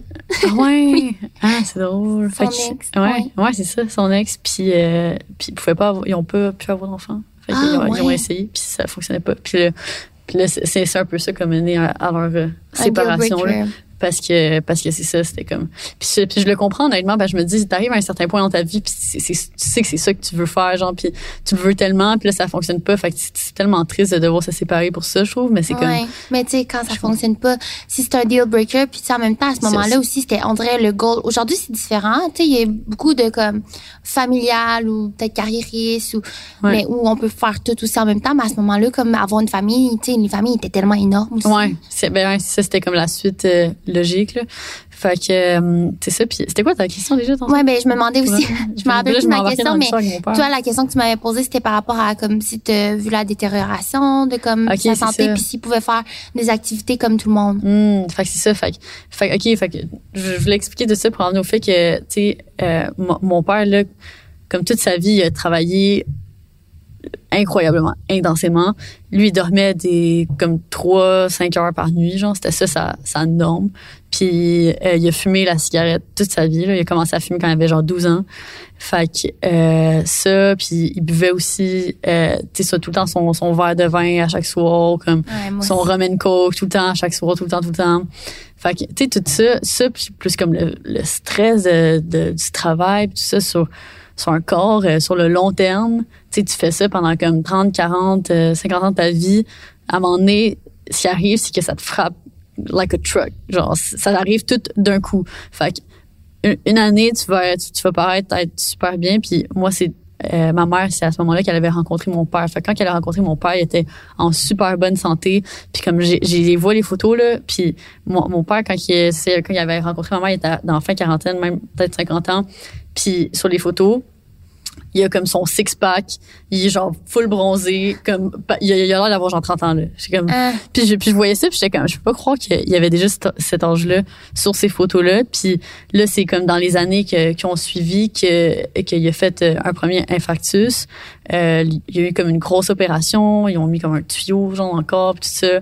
Fait que euh, là à partir de ce moment-là, il pouvait plus comme s'entraîner tout ça. Tu sais lui avant il était comme super actif là, il, il s'entraîne à chaque jour puis tout ça là. Fait que c'est vraiment euh, genre beaucoup d'énergie il y avait beaucoup d'énergie puis euh, c'est ça fait que là tu sais à partir de ce, moment-là c'était un peu un genre de downhill si on veut mais comme tu sais moi je m'en rappelle pas du moment qu'il y avait eu cette première opération là je pense que j'étais quand même jeune puis euh, après ça tu sais c'est comme tu sais différentes genres de mal, petites maladies par-ci par-là mais comme étonnamment, il n'y a pas eu de cancer des poumons. Fait que Ah ouais. les médecins étaient vraiment, non, mais c'est ça, les, les médecins étaient vraiment surpris parce qu'ils étaient comme, ils, ils checkaient son état de santé, puis ils checkaient comme toute sa vie, puis ses habitudes de vie, puis ils étaient comme, honnêtement, monsieur Raymond, on comprend pas comment vous êtes en vie en ce moment, puis comment vous, genre, marchez ici en ce moment. Pour vrai, ça dépend tellement d'une personne à l'autre. Je pense, tu sais, moi, mon, mon père est décédé, mais mon grand-père, il était, son père, à lui, il était pas encore décédé. Puis, tu sais, les deux, ils avaient le même style de vie, comme tu dis, ils fumaient, Ouais. euh, ils buvaient, tu sais, quelquefois. Ben, quelquefois. Mon père, il buvait genre un Pepsi chaque soir. Ouais, ouais. Ah, mon père aimait full ça, genre le Coke, moi, Coke Pepsi, là, tout le temps. Ouais, on avait plein chez nous aussi, je Ouais. c'est- C'est drôle, tu sais, nous, aujourd'hui, on est comme, on veut méditer, vraiment, Ouais. santé. Ah, c'est ça, totalement c'est tellement différent. Ouais. Mais je pense qu'à un moment donné, tu, développes une habitude. Puis je sais pas, toi, quand il était décédé, s'il fumait encore. Mais, tu sais, moi, mon père, c'était ça, un cancer des poumons. Puis il se disait, aïe, aïe, j'aurais tellement pas dû. Mais, tu sais, il est trop tard pour te dire ça. Puis sur le coup, là, admettons, il avait, lui, il a pas fait de chimio parce qu'il il restait pas assez de Ouais. temps. Puis, tu sais, ça l'aurait juste mis dans un état qui, qui avait pas envie à ce moment-là. Mhm. Fait que tu fais juste te dire, bon, ben, je vais laisser la maladie m'emporter. Puis je vais profiter des, des derniers moments. Puis là, il, il voulait pas fumer. Puis à un moment donné, j'arrive à la maison. Puis j'étais tellement fâchée parce que là, il fumait. Mais comme, voyons, c'est ça qui te tue, qu'est-ce que tu fais?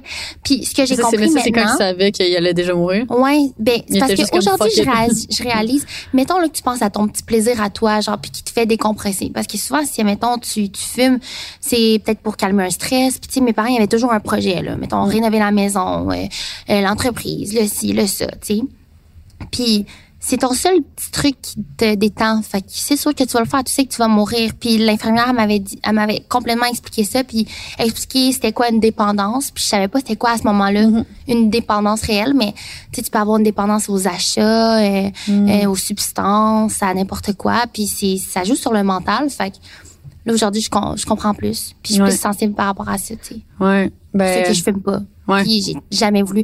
J'étais jeune, puis tu sais les petits euh, cigarettes Popeye là, genre les petits bonbons là, tu sais- quoi, c'est comme dans une petite. Ouais. boîte, puis là tu fais semblant que c'est une euh, il y avait ça dans les bonbons d'Halloween là, quand tu recevais un sac, puis là je faisais semblant de fumer à un moment donné, puis mes parents, mon père, il m'avait enlevé ça, puis il m'avait dit je veux jamais que tu touches à ça. Mm. Tu sais, il voulait pas m'encourager, puis il savait que c'était mauvais, c'était Ouais. juste Ben, tu sais, c'est ça, comme tu le dis, c'est vraiment une dépendance. Puis, je- moi, je me rappelle quand j'étais jeune, le fait que mon père fume, je l'ai jamais, genre, je l'ai jamais mal vécu. On dirait Ah ouais, ah moi tellement Ouais, là. mais comme tu sais, je me rappelle qu'à un certain point, tu sais, quand que quand on avait conscience que c'était vraiment négatif là, tu sais, quand que tu commences à le savoir quand t'es jeune puis tout ça. Je me rappelle qu'à un certain point, on avait voulu comme le faire fumer euh, des une cigarette électrique, puis on l'avait comme il laissait tout le temps son paquet de cigarettes sur la table dans la cuisine, puis là, on l'avait enlevé, puis on avait mis des, des cigarettes électriques à la place. Puis on était revenu un peu plus tard, puis les cigarettes étaient toutes brisées en deux comme ça, genre. Puis il était posé là, puis là, c'est là qu'on il y avait ça, puis là on avait essayé aussi de le convaincre à mettre genre des, des, patchs, là. Puis ça avait rien marché, puis après ça on a juste conclu OK, il est vraiment têtu puis euh, il va pas let it go, fait que Ouais. on, on peut rien faire à un certain point là, fait que euh, Ouais, mais je, on dirait, je trouve ça tellement fâchant en même temps, tu sais. ouais.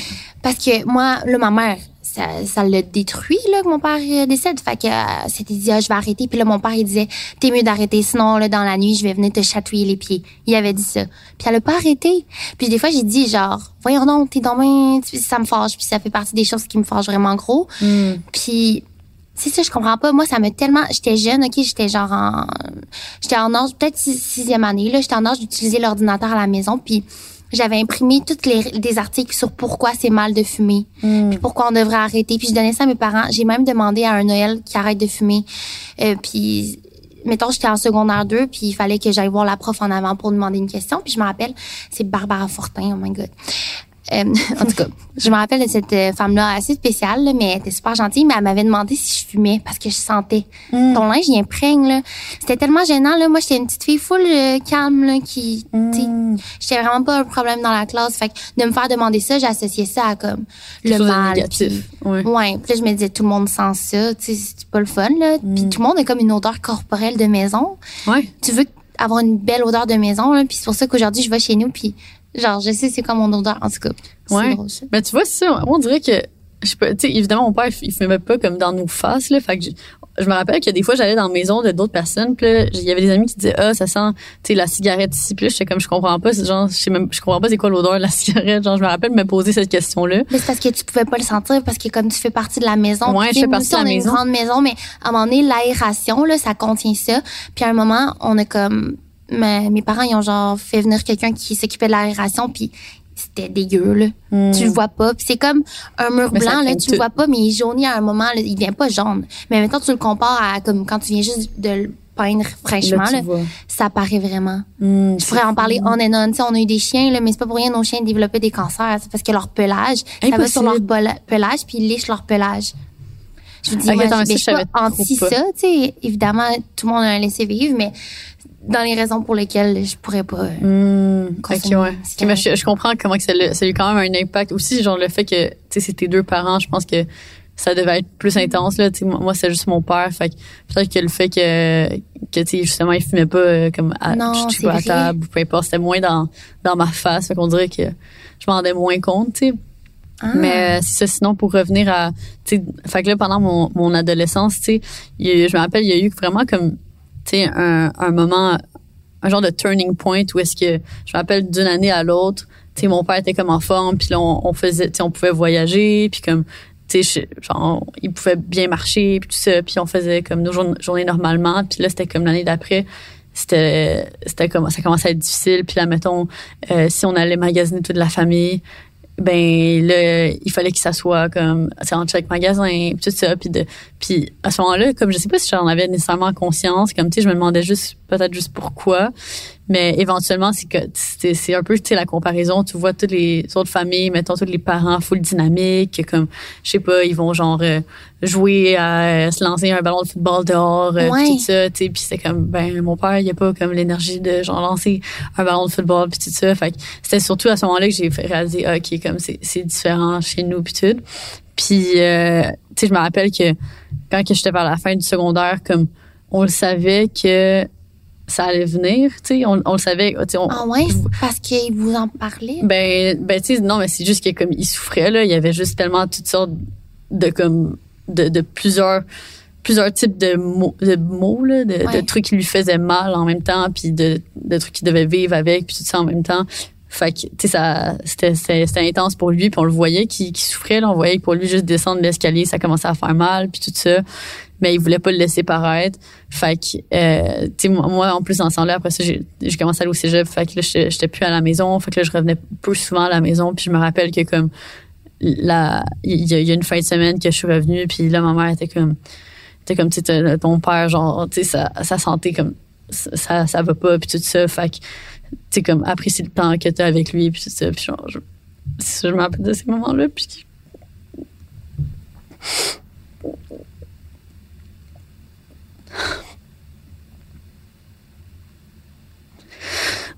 Fait que, les moments menant, menant à ça, c'est comme, t'as un peu cette préparation. Excusez là? Prends ton temps.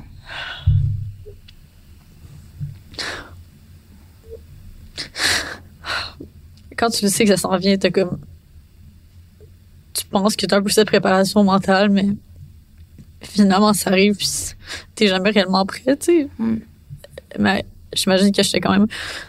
Sais, déjà plus prête que juste, mettons, quelqu'un qui perdrait un parent qui est en pleine santé dans un accident de tout, tu sais. Fait qu'après ça, c'est comme je compare ma situation à celle de d'autres. Puis je suis comme, OK, au moins, au moins, je, je le savais un peu, puis je pouvais le voir venir, mais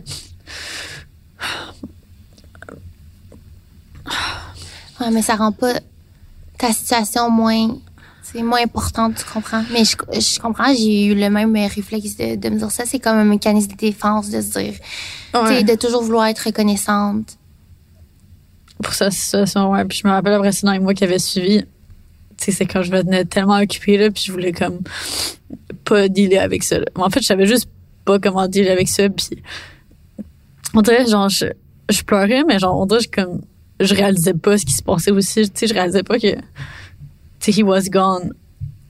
Puis ça, ben, ça m'a pris tellement de temps à, comme, juste prendre le temps de vivre mes émotions, puis juste je pas comprendre cette nouvelle réalité.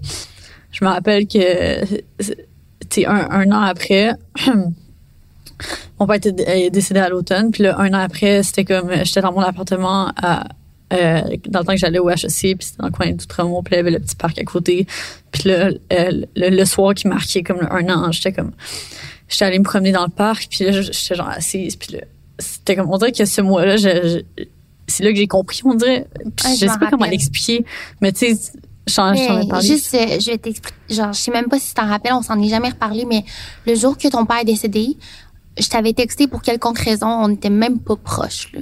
Puis Hmm. tu m'avais juste texté, mon père est mort. Mm. T'as même pas dit, tu sais, souvent on est comme, ah, il y a un décès dans ma famille, tu sais, c'était super comme straight to the point. Puis là, je me demandais, aïe, tu sais, j'avais vécu quelque chose de semblable, fait que ça, ça m'attristait vraiment. Puis je savais comme pas comment dealer ça, fait que je t'avais dit, tu sais, si t'as besoin de quoi que ce soit pour en parler, puis je t'avais laissé ton temps.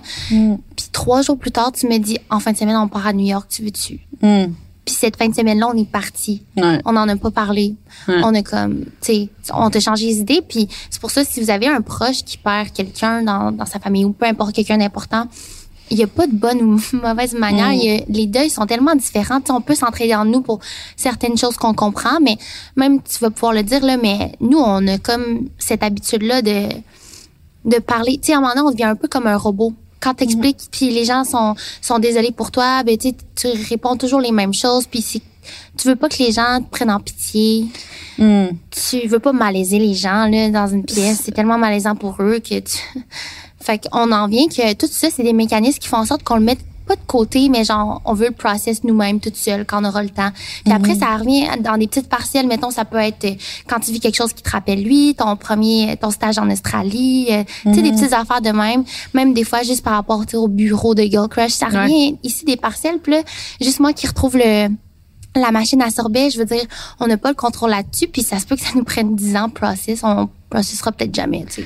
Ouais, ouais, mais, mais c'est, je trouve ça tellement vrai ce que tu dis qu'il n'y a pas de bonne ou de mauvaise manière de, de comme vivre un deuil, là, dans le sens que c'est, tellement différent pour tout le monde. Puis comme moi, je sais, je l'aurais pas vécu autrement. Puis même si les gens sont comme, OK, par exemple, tu sais, je pense pas nécessairement que c'est ça le mieux. Tu dans le sens que au, au début, surtout quand ça arrive, t'as juste pas le goût nécessairement d'en parler. Puis surtout, justement, pour pas avoir ce sentiment de comme quelqu'un qui te prend en pitié. Là, je me rappelle au début, j'a- j'avais pas le goût d'en parler à mes amis parce que je le savais que comme ça les rendait tristes parce que eux ils se mettaient en position de comme what if que moi je perds mon père genre.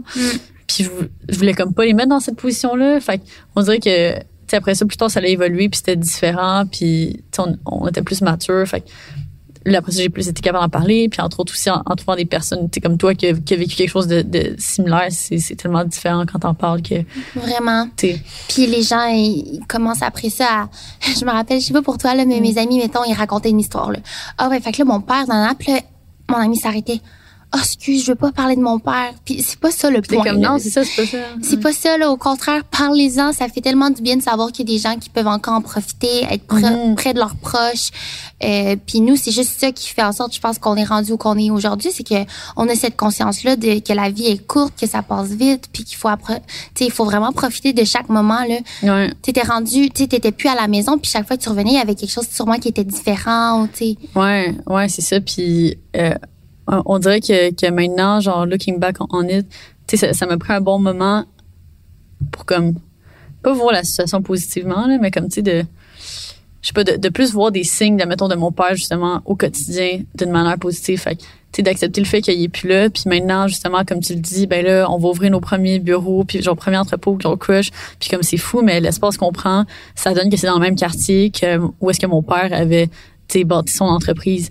Fait que là, tu sais, je, je, je disais à ma mère, je, je comparais différents espaces, puis je, je les montrais à ma mère, puis j'étais comme, qu'est-ce que tu penses de cet espace? Qu'est-ce que tu penses de lui? Puis là, t'es comme, je peux pas te dire ce que j'en pense parce que, comme je sais que ça va affecter ton choix, puis j'étais comme, ben là, maman, genre, t'es là pour une raison, là, faut que tu me conseilles, aide-moi. Puis là, t'es comme, ok, ben, tu sais, c'est sûr que je pense pour lui parce que, tu sais, c'est- c'est là que ton père a bâti comme son entreprise aussi, puis tout ça.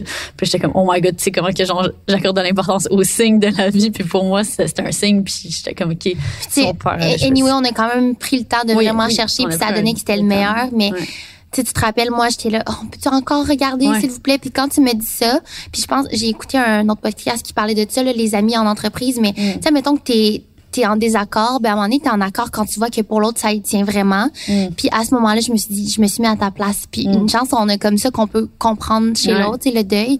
Puis je me suis dit, moi, là, si mon père avait eu son, son entreprise dans le quartier, excuse-moi, mais comme c'était ça qu'on prendrait. Ouais. Juste parce que, Ça, ça je sais pas, il y a quelque chose de familial, de, de chaleureux, de déjà vu. Ouais, ouais, c'est ça. Puis comme, euh, fait que, tu sais, c'est ça juste dans la vie en général, de tout remarquer les, les petits liens. Puis là, on dirait qu'après ça, j'ai- commencé à comme penser à des souvenirs de mon père. Puis là, c'était juste comme, tu t'es joyeux. Fait que c'est plus de d'être reconnaissante pour tous les beaux moments qu'on a vécu, puis d'être reconnaissante pour encore la présence euh, qu'il a dans ma vie aujourd'hui, même si il est pas là physiquement, mais il est là dans ces petits moments de comme oh my god, il y a comme ce lien là à faire, puis ça c'est quand même euh, c'est quand même assez fou là, puis euh, ouais. Ouais, non, tellement juste tu sais ce qui m'a ce qui m'a mené à regarder plus par rapport à mon passé par rapport à l'adoption, mm-hmm. c'était vraiment le décès de mon père, tu sais. Mm. c'était pas que je voulais le remplacer ou comme s'il manquait un, un morceau du, du casse-tête pour que je sois complète dans ma vie. C'était juste que je me disais, aïe, aïe, la vie est tellement courte. Imagine si, là, j'ai l'opportunité de rencontrer ma mère biologique. Parce que pour ceux qui, qui nous écoutent, c'est différent d'une personne à l'autre. Fait que si t'es, mm. t'as été adopté, tout dépendant du pays euh, dans lequel tu viens, il va y avoir des normes qui sont différentes. Puis dans mon cas, moi, je viens de Taïwan, qui fait partie de la Chine. Puis euh, de 18 ans à 25 ans, tu as la chance de faire le voyage, le voyage de ta vie qui va faire en sorte que tu rencontres tes racines. Mm-hmm. Ça vient un peu de ça l'idée de cet épisode-là, en fait, de parler de nos racines, parce que moi, j'avais 24 ans. puis depuis 18 ans, je recevais la lettre, puis j'étais genre non, je veux rien savoir, non, je veux rien savoir. On dirait que pour moi, c'était c'était un peu gênant d'accepter ça devant mes parents. je mm. voulais qu'ils savent à quel point je les aime, puis que mm. je veux pas les remplacer. Mais là, en regardant un peu là-dedans, c'est comme si j'avais peur qu'ils se demandent pourquoi je fais ça. Tu sais, j'avais tout ce que j'avais de besoin. Tu sais. Mm-hmm. Puis euh, quand mon père est décédé, c'est sûr que j'ai une de mes amies qui vient aussi de Taïwan, elle me dit "Hey, je veux le faire." Moi, elle, venait juste d'avoir 18 ans, elle mm-hmm. était dedans de le faire. Puis de le faire à deux, moi ça ça me rassurait beaucoup. Fait que quand j'ai expliqué ça, ma mère était vraiment correcte avec ça. Puis, tu sais, mm. avoir su, je l'aurais fait plus tôt. Puis, j'aurais pu le raconter à mon père. Mm. Puis, euh, fait que j'ai accepté l'application. Puis, on dirait que j'ai envoyé pas beaucoup d'emails à ce moment-là. Là. On commençait à avoir nos entreprises. Maintenant, on fait juste ça toutes nos journées. Là. Mais là, d'envoyer un email à Taïwan puis de recevoir une réponse, bien sûr, tu peux faire le voyage. C'est tellement bizarre, là. De, oh il y a comme pas le, la barrière de langage à ce moment-là. Tu sais, les gens parlent en anglais. Puis, euh, ils m'ont dit oui, euh, tu vas pouvoir pour l'année prochaine avec euh, puis Marie euh, qui est mon amie aussi l'avait faite. Fait que c'est comme toute une année de préparation puis là j'étais hyper stressée là, mm-hmm. tu te rappelles on dirait que j'avais le stress de OK, comment elle va être, mm-hmm. est-ce qu'on va se ressembler, est-ce qu'elle va c'est con mais est-ce qu'elle va me trouver belle, est-ce que je suis trop foncée pour elle? Parce que les asiatiques comme si t'es trop foncée, c'est comme t'es pauvre, mm-hmm. si t'es vraiment plus pâle, c'est comme t'es t'es riche parce que sais, les gens français, c'est, ils travaillent dans les champs ou comme ils travaillent au soleil. Bref, moi, j'avais juste lu sur la culture, puis c'était la première fois de ma vie que je lisais là-dessus, puis je tombais mm-hmm. sur des affaires comme ça. Fait que là, j'essayais de pas trop aller au soleil, mais là, c'était impossible. Je te dis, tu sais, quand tu bâtis ton tan, tu le bâtis, là, j'étais genre vraiment foncé. Puis il fallait que j'envoie des photos de moi. Fait que là, je choisissais des photos sur mon Instagram là, pour lui envoyer. Euh, puis j'avais des retours. Fait que là, à un moment donné, je reçois la première vidéo de elle puis ma tante. Puis là, je les vois, tu sais, me souhaiter bonne fête. OK, fait que tu l'avais vu déjà euh, par vidéo avant de la voir en vrai. Ouais, mais je la voyais tellement mal. J'avais vu une vidéo d'elle à Bali. Okay. Elle était allée à Bali, puis là, je, je réalisais, oh my God, OK, euh, elle avait fait des voyages aux mêmes places que moi. Je savais rien sur elle, puis j'avais l'impression qu'elle savait plus d'informations sur moi, mm-hmm. parce que toute cette année-là de préparation à ce gros voyage-là, c'est comme euh, tu parles à une travailleuse sociale, t'échanges par rapport à des questionnements, mettons, c'est quoi tes plus grandes peurs par rapport à la rencontre, mm-hmm. euh, tes aspirations, qu'est-ce que tu as envie de dire ou pas dire. Fait que t'es super bien encadré, ça, je suis vraiment reconnaissante. Mm-hmm. Puis tu réponds à un questionnaire, mettons, durant ton voyage, c'est quoi que tu veux le plus savoir sur euh, ton pays d'origine? Ça peut être la culture, le fashion, comme la nature. Fait en fonction, ils te bâtissent un un voyage sur mesure qui est adapté à toi pour ce que tu veux voir. Ouais. OK. Fait ah, un petit groupe. Puis le petit groupe provient de partout. Euh, il y avait euh, nous qui viennent du Canada, il y avait des personnes des Pays-Bas, Netherlands, c'est ça, les Pays-Bas. Puis une personne des États-Unis. Fait que là, c'est plein de monde qui te ressemble, mais qui sont vraiment différents, mais qui ont vécu quelque chose de semblable à toi. Mm. Euh, puis ça a été l'aventure d'une vie. Je suis tellement heureuse de l'avoir fait. Puis j'ai réalisé que j'avais beaucoup de chance au sein de mon groupe parce que ma mère biologique tenait à me voir, alors qu'il y en a d'autres que tu pouvais arriver là-bas puis finalement euh, ta mère biologique veut pas te rencontrer. Tu sais, c'est trop mm. pour elle. Puis encore une fois, comme on a dit tantôt, eux aussi ils ont une vie. Fait que eux après t'avoir mis en adoption là, premièrement ça a été sûrement un choc pour elle de te donner en adoption. Ils t'ont porté. Tellement difficile. Ils t'ont aimé. Il y a des raisons pour lesquelles ils t'ont mis en adoption. Ça peut être euh, pauvreté, religion, euh, l'âge, tout ça. Mhm. Moi, dans, dans mon cas, c'était que ma mère, elle avait 17 ans. Mhm. C'est vraiment jeune. Puis mon père biologique, euh, lui, il était pas correct avec elle, qu'elle m'a expliqué. Mhm. Euh, Il était violent. Ouais, violent euh, physiquement, verbalement, tout ça. Fait que à Taïwan, quand je sais pas à quel moment, mais il y a un moment où tous les hommes vont dans l'armée. Fait que quand il est allé dans l'armée, elle en a profité pour partir. Mm. Puis euh, quand elle était enceinte de moi, elle l'a pas caché à sa famille. Puis tout le monde était vraiment correct avec ça. Puis ils l'ont vraiment bien comme mené dans ce, ce cheminement-là vers la décision qu'elle voulait. Donc l'adoption pour elle, c'était ça qu'elle considérait qui était le mieux pour moi parce qu'elle aurait pas pu me donner les ressources à ce moment-là. Tu sais, Elle était super jeune puis elle voulait terminer les études et tout. Fait qu'elle était dans une maison. C'est une maison pour les femmes euh, qui veulent donner en adoption. Puis c'est comme plein de femmes enceintes qui, euh, tu sais, ils mangent bien là-bas. euh, ils font, Mhm. tu sais, ils essaient de bouger. Tout ce qu'une femme enceinte devrait faire pour pas. C'est à partir de quel moment qu'elles entrent dans cette maison? Quel stade de Euh, oh my God. Ben, je pense dès les premiers mois, là, quand t'apprends Ok. que t'es enceinte, là. Est super. Ouais. C'est vraiment un accompagnement un peu. euh, ouais. Fait que trois sûrement que des fois, tu sors un peu, mais tu t'es accompagné jusqu'à l'accouchement quand tu vas à l'hôpital. Puis là, après ça, ils prennent l'enfant. Je pense que t'as pas le droit de voir l'enfant. Elle m'a dit qu'elle elle m'avait vu vite, vite dans le, comme la basinette, là. Je sais pas comment Ah, on dit le mot, j'imagine que s'ils prennent l'enfant, ça doit changer ta décision. Ben oui, comme- tu sais, tu tombes en amour, puis tu veux, veux pas, sûrement qu'elle me parlait dans son ventre, c'est ça qu'elle me Mm. disait. Puis dernièrement, elle me montrait une photo, j'étais dans son ventre. J'ai réalisé, oh my God, je me suis jamais vue dans un ventre de toute ma vie. C'était bizarre. C'était tellement bizarre. Tu mettons, toi, tu peux voir genre, ah, ça, c'est quand ma mère, elle, elle me portait, mes parents sont allés faire telle chose. J'avais aucune photo comme ça. C'est tellement spécial. Ah, C'est vrai, c'est fou. Ouais. Puis euh, c'est ça. Après ça, quand elle demande d'adoption, là, tu vas à l'orphelinat. Ou des fois, même cette petite maison-là pour femmes enceintes, c'est au sein de l'orphelinat, mettons, au, deuxième, au dernier étage. Puis euh, c'est ça, il y a comme plein d'étages pour les bébés. Fait que, mettons, chaque niveau, c'est pour l'âge euh, qui est... Fait que les nouveau-nés, les bambins, puis en vieillissant. Puis le mieux, c'est partir le plus tôt possible. Puis quand les enfants sont mis en adoption, ben là, il y a comme un organisme, mettons, au. Quai- au Québec, Qui a cette information-là. Puis là, l'enfant est mis en, directement comme à une famille. Fait que là, dans le fond, euh, toi, quand t'es arrivé là-bas, puis que là, t'as enfin rencontré ta mère biologique, comment tu t'es sentie? Est-ce que c'était comme un peu une crise identitaire? Est-ce que c'était comme positif, négatif? Ah, C'était tellement un gros mélange. J'ai pas encore de mots pour exprimer ça. Puis c'est pour ça que je te disais tantôt, j'aurais aimé ça comprendre l'adoption plus jeune parce que peut-être que je me serais pré- préparée à ce moment-là, mais tu peux jamais vraiment te préparer. Fait que Mhm. j'ai comme deux. euh, ben j'ai mon histoire, mais en parallèle, mon amie, elle, elle vivait d'une manière différente. Fait qu'elle est full verbale. Euh, elle raconte comment qu'elle se sent, elle avait hâte, puis elle était stressée, oui, mais moi, là, je te dis, là, je- mon outfit, là, je me demandais quoi porter. Je m'étais acheté de quoi là-bas pour comme avoir un outfit un peu plus comme eux, mais tu sais, c'est tellement niaiseux quand tu y penses. Ouais. Pour fit in, ouais. Puis après ça, quand euh, ma travailleuse sociale est venue me chercher, puis là, encore une fois, elle m'a- elle m'avait préparé. Là, j'y demande, ah, tu veux-tu filmer la rencontre? Fait qu'elle prend ma caméra, puis elle-même, elle shake tu sais, c'est full stressant. Puis tu le vois, là, je suis pas là. Puis maintenant, tu vas le savoir, tu me vois des fois, tu sais, quand je suis stressée, là, Ouais. ma tête est pas dans mon corps. Tu sais, j'ai un regard un peu plus vide. Ouais, ouais, je, Je je sais suis, je exactement. suis pas là. Puis là, tu me dis genre, t'es correct, Ça- Cine, ça tu m'entends-tu? ouais? Ouais, plus souvent. Ouais. Ben, c'était ça. Fait que là, euh, j'arrivais, là, on, on dormait dans un étage de l'or- de l'orphelinat parce que ce voyage-là est fait pour que tu retrouves tes racines, mais chaque matin, tu fais du bénévolat aussi au sein de l'orphelinat.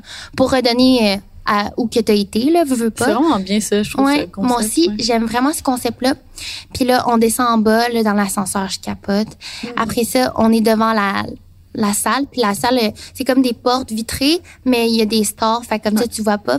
Puis quand elle rentre, ben là, je l'ai vue, puis elle était tellement belle, comme mon premier réflexe, c'était comme, aïe, elle est full belle, genre, elle avait un bel outfit, puis elle était toute, je sais pas, tu sais, quand tu vois un peu l'aura de la personne, c'était super pur. Mm. Puis sur le coup, ah, je- c'est bizarre parce que oui, je suis une personne qui colle beaucoup, mais tu sais, un étranger, tu vas pas coller comme quelqu'un. Mais on s'est sauté dans les bras l'une de l'autre. Puis là, on se donnait un câlin, puis plein de questions me venaient en tête que j'avais préparées sur une feuille, là, parce que tu le sais, que tu n'auras pas le contrôle de toi-même. Fait que là, je me mets à pleurer, on pleure, puis on est dans les bras l'une de l'autre, puis on bouge pas. Après ça, on, on sépare, puis là, tout le monde me disait, voyons, ça devait être malaisant. Tu vous parlez pas la même langue. Ouais. Mais t'oublies ça, là. Il y a tellement de choses qui te viennent en tête. Fait que t'as une traductrice devant toi, t'as la travailleuse sociale, puis t'as ta mère biologique à tes côtés. Euh, t'as tes questions qui sont préparées. Fait que là, tout est, été filmé. Puis là, je posais mes questions en anglais. Elle traduisait en taïwanais ou mandarin, je sais plus qu'est-ce qu'elle, comment qu'elle répondait. Puis là, elle a répondu, mais pendant ce temps-là, au contraire, ça donnait le temps de, de la regarder, d'apprécier le moment, de me dire, aïe, aïe, j'ai fait tout ce chemin-là pour rencontrer la personne qui m'a mis au monde. C'est fou. Ouais, non, c'est fou. Puis elle aussi, en retour, elle, elle me disait des choses que là, j'apprenais sur le coup. C'était tellement un gros bagage émotif. Mettons, je te parlais que je choisissais les photos à y envoyer, tu sais.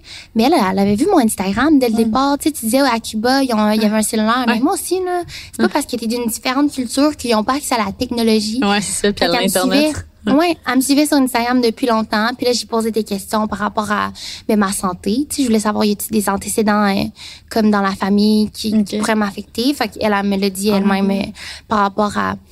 Je sais qu'elle a vécu des burn-out, mais ça, c'est sûrement familial, là, comme le fait qu'on on travaille beaucoup. Ouais, puis- workaholic. Ouais, workaholic. c'est pas quelque chose à- que je vénère, là, en passant. C'est vraiment juste parce qu'elle me l'a dit que c'était Ouais. familial. Puis au sein de de la culture, il y a comme des groupes. Fait qu'il y a le, le mien, c'est AK, A H A K K A. Puis ça c'est pour définir euh, je sais pas nos ancêtres. Ouais. Fait que euh, nous les AK c'est des gens super travaillants. Puis là mettons on mangeait quelque chose puis elle me dit ah c'est vraiment AK. Ah, Ouais, nice. mettons ici ça serait peut-être une culture euh, pour euh, les personnes euh, C'est comme les First Nations, un peu? Ouais, exactement. C'est ça. Ouais. C'est exactement Ah, ça. Fait que là, je savais c'était quoi euh, de mon côté. Puis, hey, c'est encore flou, mais c'est en même temps super vif de comment ça s'est passé. Est-ce que tu trouves que ça te comme est-ce que tu trouves que mettons ton identité, genre tu sais Cindy jusqu'à présent mettons c'était un puzzle, puis au moment que tu l'as rencontré, est-ce que tu trouves que c'était comme une pièce qui manquait au puzzle, puis c'était comme là c'est complet? Est-ce que c'était ça- un peu comme ça? Répondre. ou, c'était juste que comme t'es arrivé là-bas, puis là c'est comme si t'as- on venait de défaire le puzzle au complet, puis t'es comme redo it now with this new information. Je sais même pas comment répondre parce que tu me connais, je suis tellement empathique puis je sais que à force d'être sur les réseaux, je suis comme devenue une porte-parole pour les personnes adoptées. Tu Hmm. comprends? Puis de répondre en disant comme ça ça a complété mon morceau, je me sentirais tellement mal de dire ça pour toutes les personnes qui n'auront pas cette chance-là. Ouais. Fait que dès le départ, j'ai toujours dit non, ça a pas euh, ça a pas été le dernier morceau du puzzle, mais ça m'a permis une overview de moi-même, c'est sûr. Ça a expliqué des choses que je savais déjà. Fait que ça m'a pas amené quelque chose de nouveau. Je pense pas que je suis une personne nouvelle. Puis je dis pas ça pour flatter le sens dans le sens du poil ces gens-là justement qui ont pas l'opportunité, mais c'est juste un bien intérieur de me dire crime, je suis allée jusqu'au bout. Puis pour toutes ces personnes-là comme moi dans ma position qui ont pas réponse à leurs problèmes, ben au moins tout comme moi, je suis contente quand quelqu'un parle de son père. Ben moi, je suis allée jusqu'au bout avec maman biologique. Puis je suis sûre que les gens adoptés qui ont pas la chance sont comme merci de l'avoir fait parce que je l'aurais fait moi aussi. Puis des fois, ça fait juste du bien d'entamer les recherches. Puis je les encourage à le faire honnêtement, même si tu la rencontres pas finalement. Comme mettons les, les gens qui étaient dans mon groupe, il y en a qui l'ont pas rencontré puis c'était difficile, mais sont allés dans leur pays. Ils ont, ils ont été jusqu'au bout, ils ont fait quelque chose par rapport à ça. Même qu'il y a des gens qui rencontraient leurs parents biologiques puis c'est traumatisant parce que ils ont des troubles euh, mentaux. Tu sais, une personne sur trois a un trouble mental. Fait que ça se peut très bien, mettons. euh, puis là-bas, c'est pas comme ici. T'as peut-être pas... C'est pas aussi contrôlé.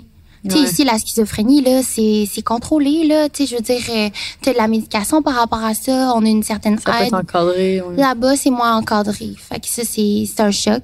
Moi, euh, c'est, elle avait ses jobs de vie, elle m'a tout raconté ça. Elle s'était reformée une vie avec son copain, puis son copain, ça lui dérangeait même pas d'avoir su qu'elle avait Ouais. déjà un enfant. Ouais. Parce que, admettons, là, que toi, Tom, te dit, hey, faut que je t'avoue, j'ai déjà mis un enfant en adoption. Tu fais, wow, minute. Il y a Oh, quoi que tu m'as pas raconté? Puis là, ça peut être un deal breaker parce que si tu m'as pas raconté ça, sûrement que tu me mentis sur d'autres choses. Puis tu vois plus la personne pure de la même façon. Ouais, c'est vrai. C'est comme, euh, ok, t'as une partie de ta vie que, que je connais pas. Ouais, exact. C'est comme, euh, c'est ça. Puis eux l'ont tellement bien pris. J'ai rencontré ma famille biologique, euh, mon petit frère biologique. Puis ça, ça a comme clos la première année que je suis allée parce que euh, on se voyait pas tout seul. C'était toujours encadré. Ils venaient toujours à l'orphelinat. Puis si je les rencontrais, c'était toujours avec la travailleuse sociale. Mais après la deuxième année, quand toi puis moi on était, Ouais. ça ouais, c'était spécial. C'est- C'était vraiment spécial. Là. Fait que moi, j'ai tout rencontré ta famille biologique, euh, ta mère biologique, euh, ton demi-frère, puis son, son, son chum, dans le fond, à, Ouais. à ta mère biologique. Puis ils nous ont accueillis chez eux pendant une semaine. Euh, fait qu'on est resté à Taïwan, puis on a vraiment vécu la, la vie locale là-bas. Puis c'est quand même assez fou. On dirait, moi, je suis allée là-bas, puis j'avais vraiment aucune attente. J'avais, j'avais aucune idée ça allait ressembler à quoi. Puis c'était juste comme, c'est fou de constater comment, même si tu parles pas la même langue, at the end of the day, on est tous des êtres humains, puis on peut tous se comprendre, tu sais, d'une certaine manière. Fait que, tu sais, quelque chose qui est drôle, tu sais, tout le monde va trouver ça drôle. C'était drôle, c'était c'était le fun de comme pouvoir rire avec des Taïwanais. C'est comme, on parle pas la même langue, mais on retrouve la même affaire drôle. Tellement, c'est vrai. Puis c'est ça. Puis là, on, on, on jouait à des petits jeux vidéo justement avec euh, Ryder, qui est comme Ouais. mon demi-frère. Puis euh, il est tout jeune là, il est comme 7-8 ans là. Puis là, c'est- tu sais, je me rappelle là, c'était comme des petits jeux. Puis là, c'était donc bien drôle, c'était donc bien le fun. Puis on était comme stressé. Puis on était comme, ah. Puis Vraiment. c'est des bons moments. C'était spécial parce qu'à mettons, quand on voyage, on s'attend à vivre quelque chose d'extraordinaire. Tu sais, Ouais. nous, on va euh, à Dubaï, au Maroc, peu importe. Puis là, on s'arrange pour faire des activités euh, insane. Là, c'est comme un moment un peu spécial parce que c'était le Chinese New Year. Mm. Puis nous, on croyait qu'il allait avoir la grosse affaire, le dragon qui se promène, les festivités. Mais au contraire, tout le monde est en vacances. Ouais. tu sais, tout le monde arrête de travailler puis en profite pour être avec leur famille. Fait qu'au début, on était un peu déçus de ça parce qu'on voyait le côté, tu sais, surtout dans la création de contenu, de voyage, tout ça. Puis après, j'ai réalisé, ben, on a juste vécu la vraie vie Ouais. de cette culture-là, qui était de prendre du temps, puis on avait comme dessiné, on avait comme fait un, un vision board taïwanais. Tu sais, dans Mhm. le fond, on avait comme pris de la, de la peinture, puis on écrivait sur quelque chose, c'est quoi qu'on souhaitait pour la prochaine année, mettons, Oh prospérité, my god, j'ai fait amour. oublier ça.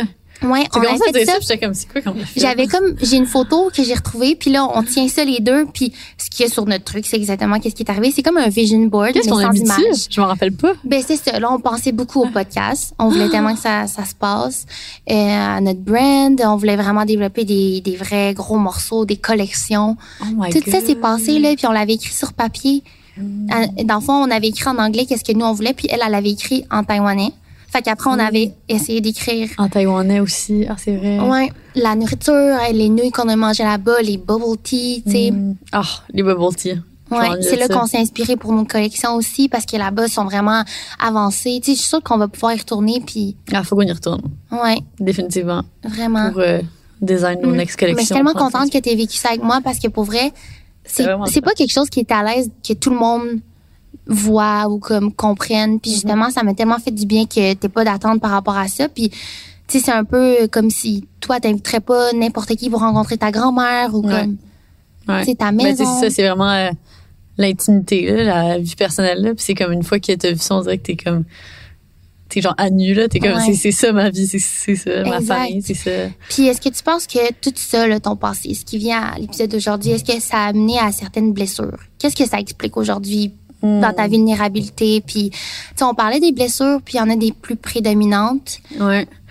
Euh, ben c'est fou là. Il y a- il y, a, je pense quand même à comme deux blessures, pe- peut-être comme plus deux traits chez moi. Euh, quand je pensais au podcast, à l'épisode, puis au fait de, de parler de blessures, puis tout ça, j'étais comme ah, je me demande, tu sais, à quelle blessure je vais je vais pointer ou je sais pas. euh, C'est quoi c'est quoi mes traits chez moi en fait? J'étais comme je me posais la question. Puis euh, j'ai réalisé en fait que le fait que j'ai fait ce petit lien là, j'ai réalisé que comme tu sais, dans la vie, moi, je suis quelqu'un qui travaille extrêmement fort. Fait qu'on dirait que je suis comme, je, suis- constamment en train d'essayer de me prouver. Sais, j'essaie tout le temps de, de me prouver. À qui? Je sais pas. À moi-même, à la vie, mon père, je sais pas. Mais je suis constamment là en train de comme me donner pour, pour justement me prouver, prouver ma valeur, prouver que je suis genre qu'il y a quelque chose de bigger than myself ou je sais pas. Puis j'essaie de comprendre pourquoi genre j'ai cette euh, ce besoin là en fait parce qu'après ça je compare à comme d'autres personnes puis comme tu sais il y a d'autres personnes qui sont bien dans leur vie là mettons je pense juste à mon chum il est comme tu sais lui il, est- bien dans son travail puis comme il est bien dans son quotidien puis comme je sais pas c'est c'est juste différent. Puis après ça j'ai fait le lien, je me dis OK, c'est peut-être parce que comme justement tu sais le fait que comme ma mère est arrivée ici puis elle était comme toute seule genre ben tu sais elle- elle- pas toute seule mais comme avec mon père puis elle, elle avait pas ses amis puis comme de devoir comme se faire sa place puis de devoir comme justement se prouver prouver sa place prouver sa, sa, sa- ses capacités parce que elle souvent elle a toujours été labeled comme genre ah, ok ben comme la maman cubaine que genre tu sais je sais pas que pas Ah. nécessairement d'autres compétences ou whatever alors que comme ma mère c'est une femme qui est extrêmement intelligente puis qui a extrêmement plusieurs compétences, c'est fou, toutes ses connaissances, elle a des connaissances en médecine, en naturopathie, euh, en administration des affaires, mathématiques, tout, là. Puis, euh, puis c'est ça, puis après ça, j'étais comme, OK, mais comme elle, toute sa vie, elle devait prouver qu'elle était plus que comme la la jeune cubaine, tu sais, puis qu'elle qu'elle était comme actually genre qu'elle avait une valeur puis qu'elle avait quelque chose à montrer. Fait que là je me suis dit ah, c'est peut-être pour ça que comme j'ai ce trait là puis il y a, y a fait qu'il y a ça un peu que je pense que je sais pas, tu sais c'est c'est peut-être un peu toxique chez moi, mais en même temps, c'est comme ça fait partie de qui je suis, mais juste dans le sens que peut-être qu'éventuellement, c'est pour ça que c'est vraiment important pour moi d'avoir vraiment une rigueur dans mettons ma routine matinale puis de faire de la méditation puis de me ressourcer parce que sinon je tombe trop facilement dans le overwork.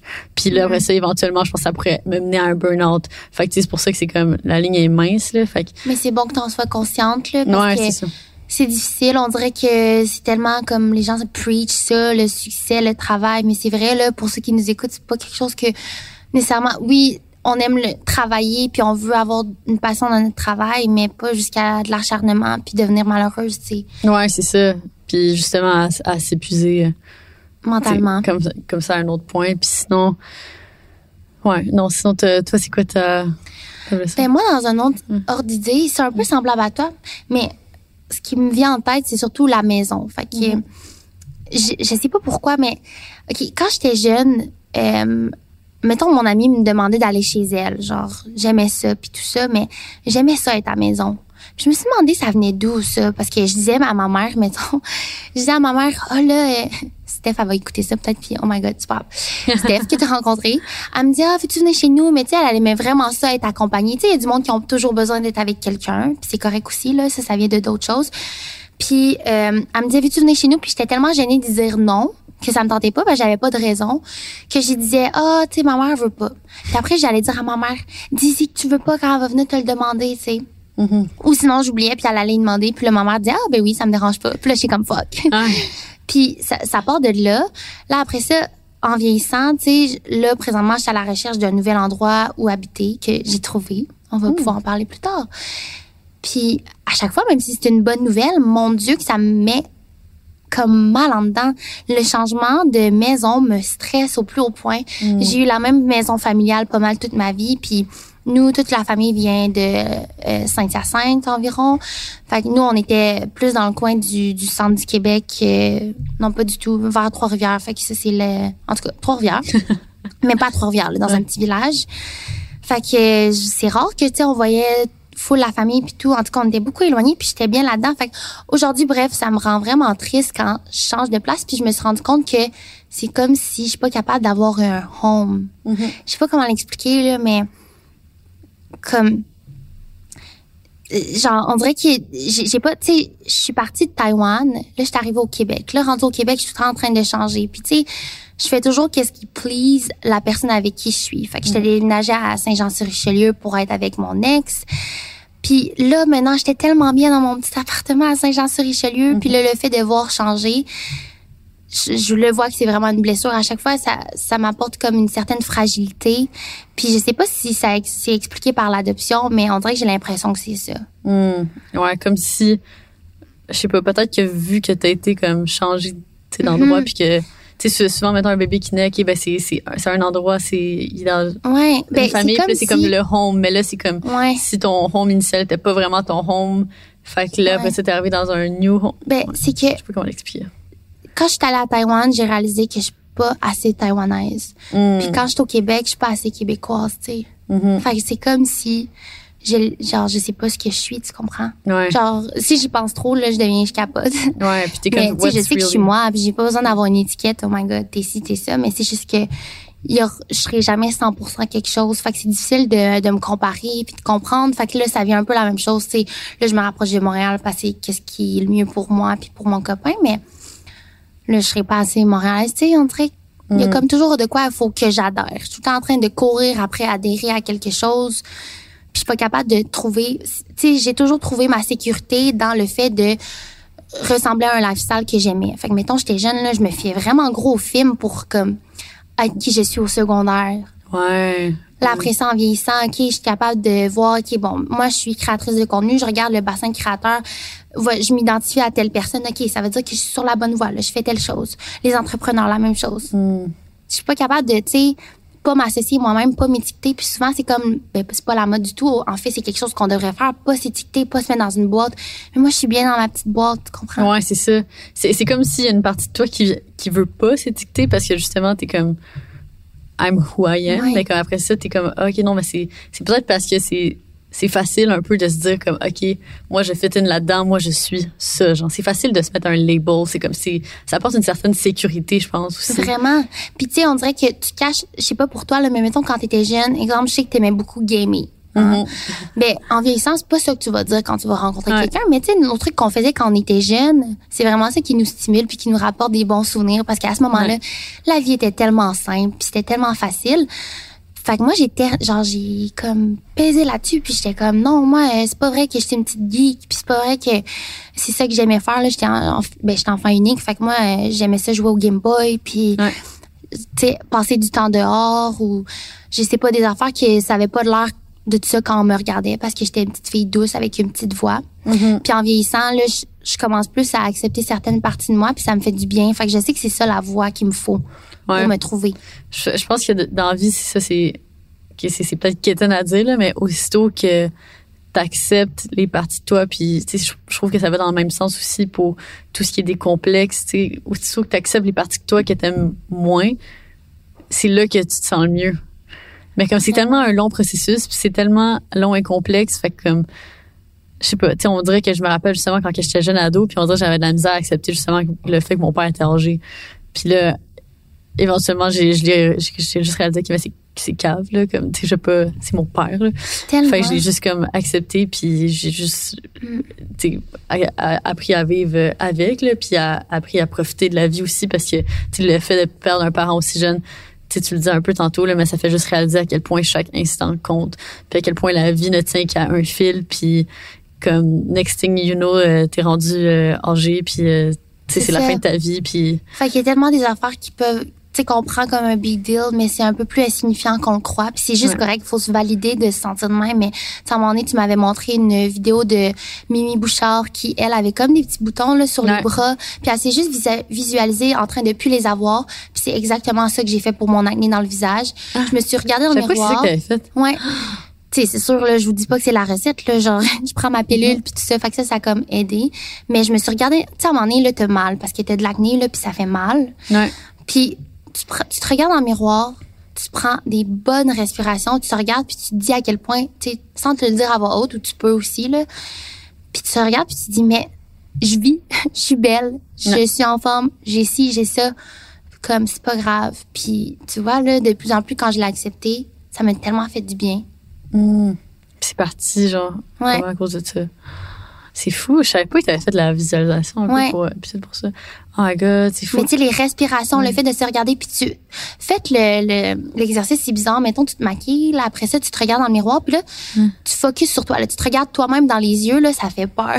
Ouais, Un peu comme quand t'es seul, là, souvent ça arrive, là, tu checkes dans le miroir, puis ok, non, on va revenir à la vie normale. Mais fais-le comme, puis euh, regarde c'est quoi qui revient, le, tu qui ressort. Est-ce que c'est de la tristesse? Est-ce que t'es fier de toi? C'est comment tu te sens?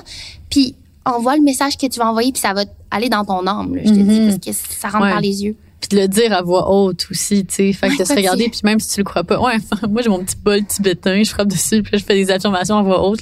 Quelqu'un qui passe à côté comme, what the hell is going on here? Mais comme moi, je fais ça, puis ça m'aide vraiment, là.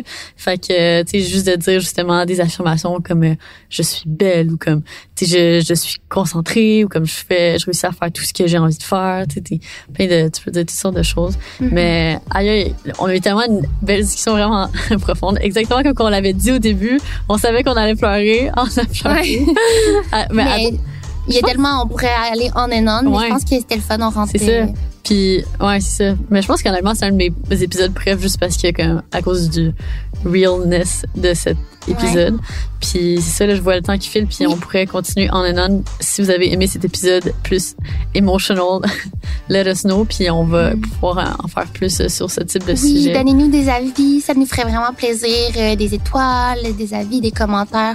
Aussi, si vous avez des commentaires sur la vidéo YouTube, on va y répondre. Mhm. Ouais, puis si vous avez relate à certaines parties de nos histoires, euh, on a mentionné tellement de détails que qu'on n'a jamais mentionné. Puis justement, en y pensant, je suis comme quasiment un peu stressée. Je, je me demande qu'est-ce que ça va faire de dire autant d'informations.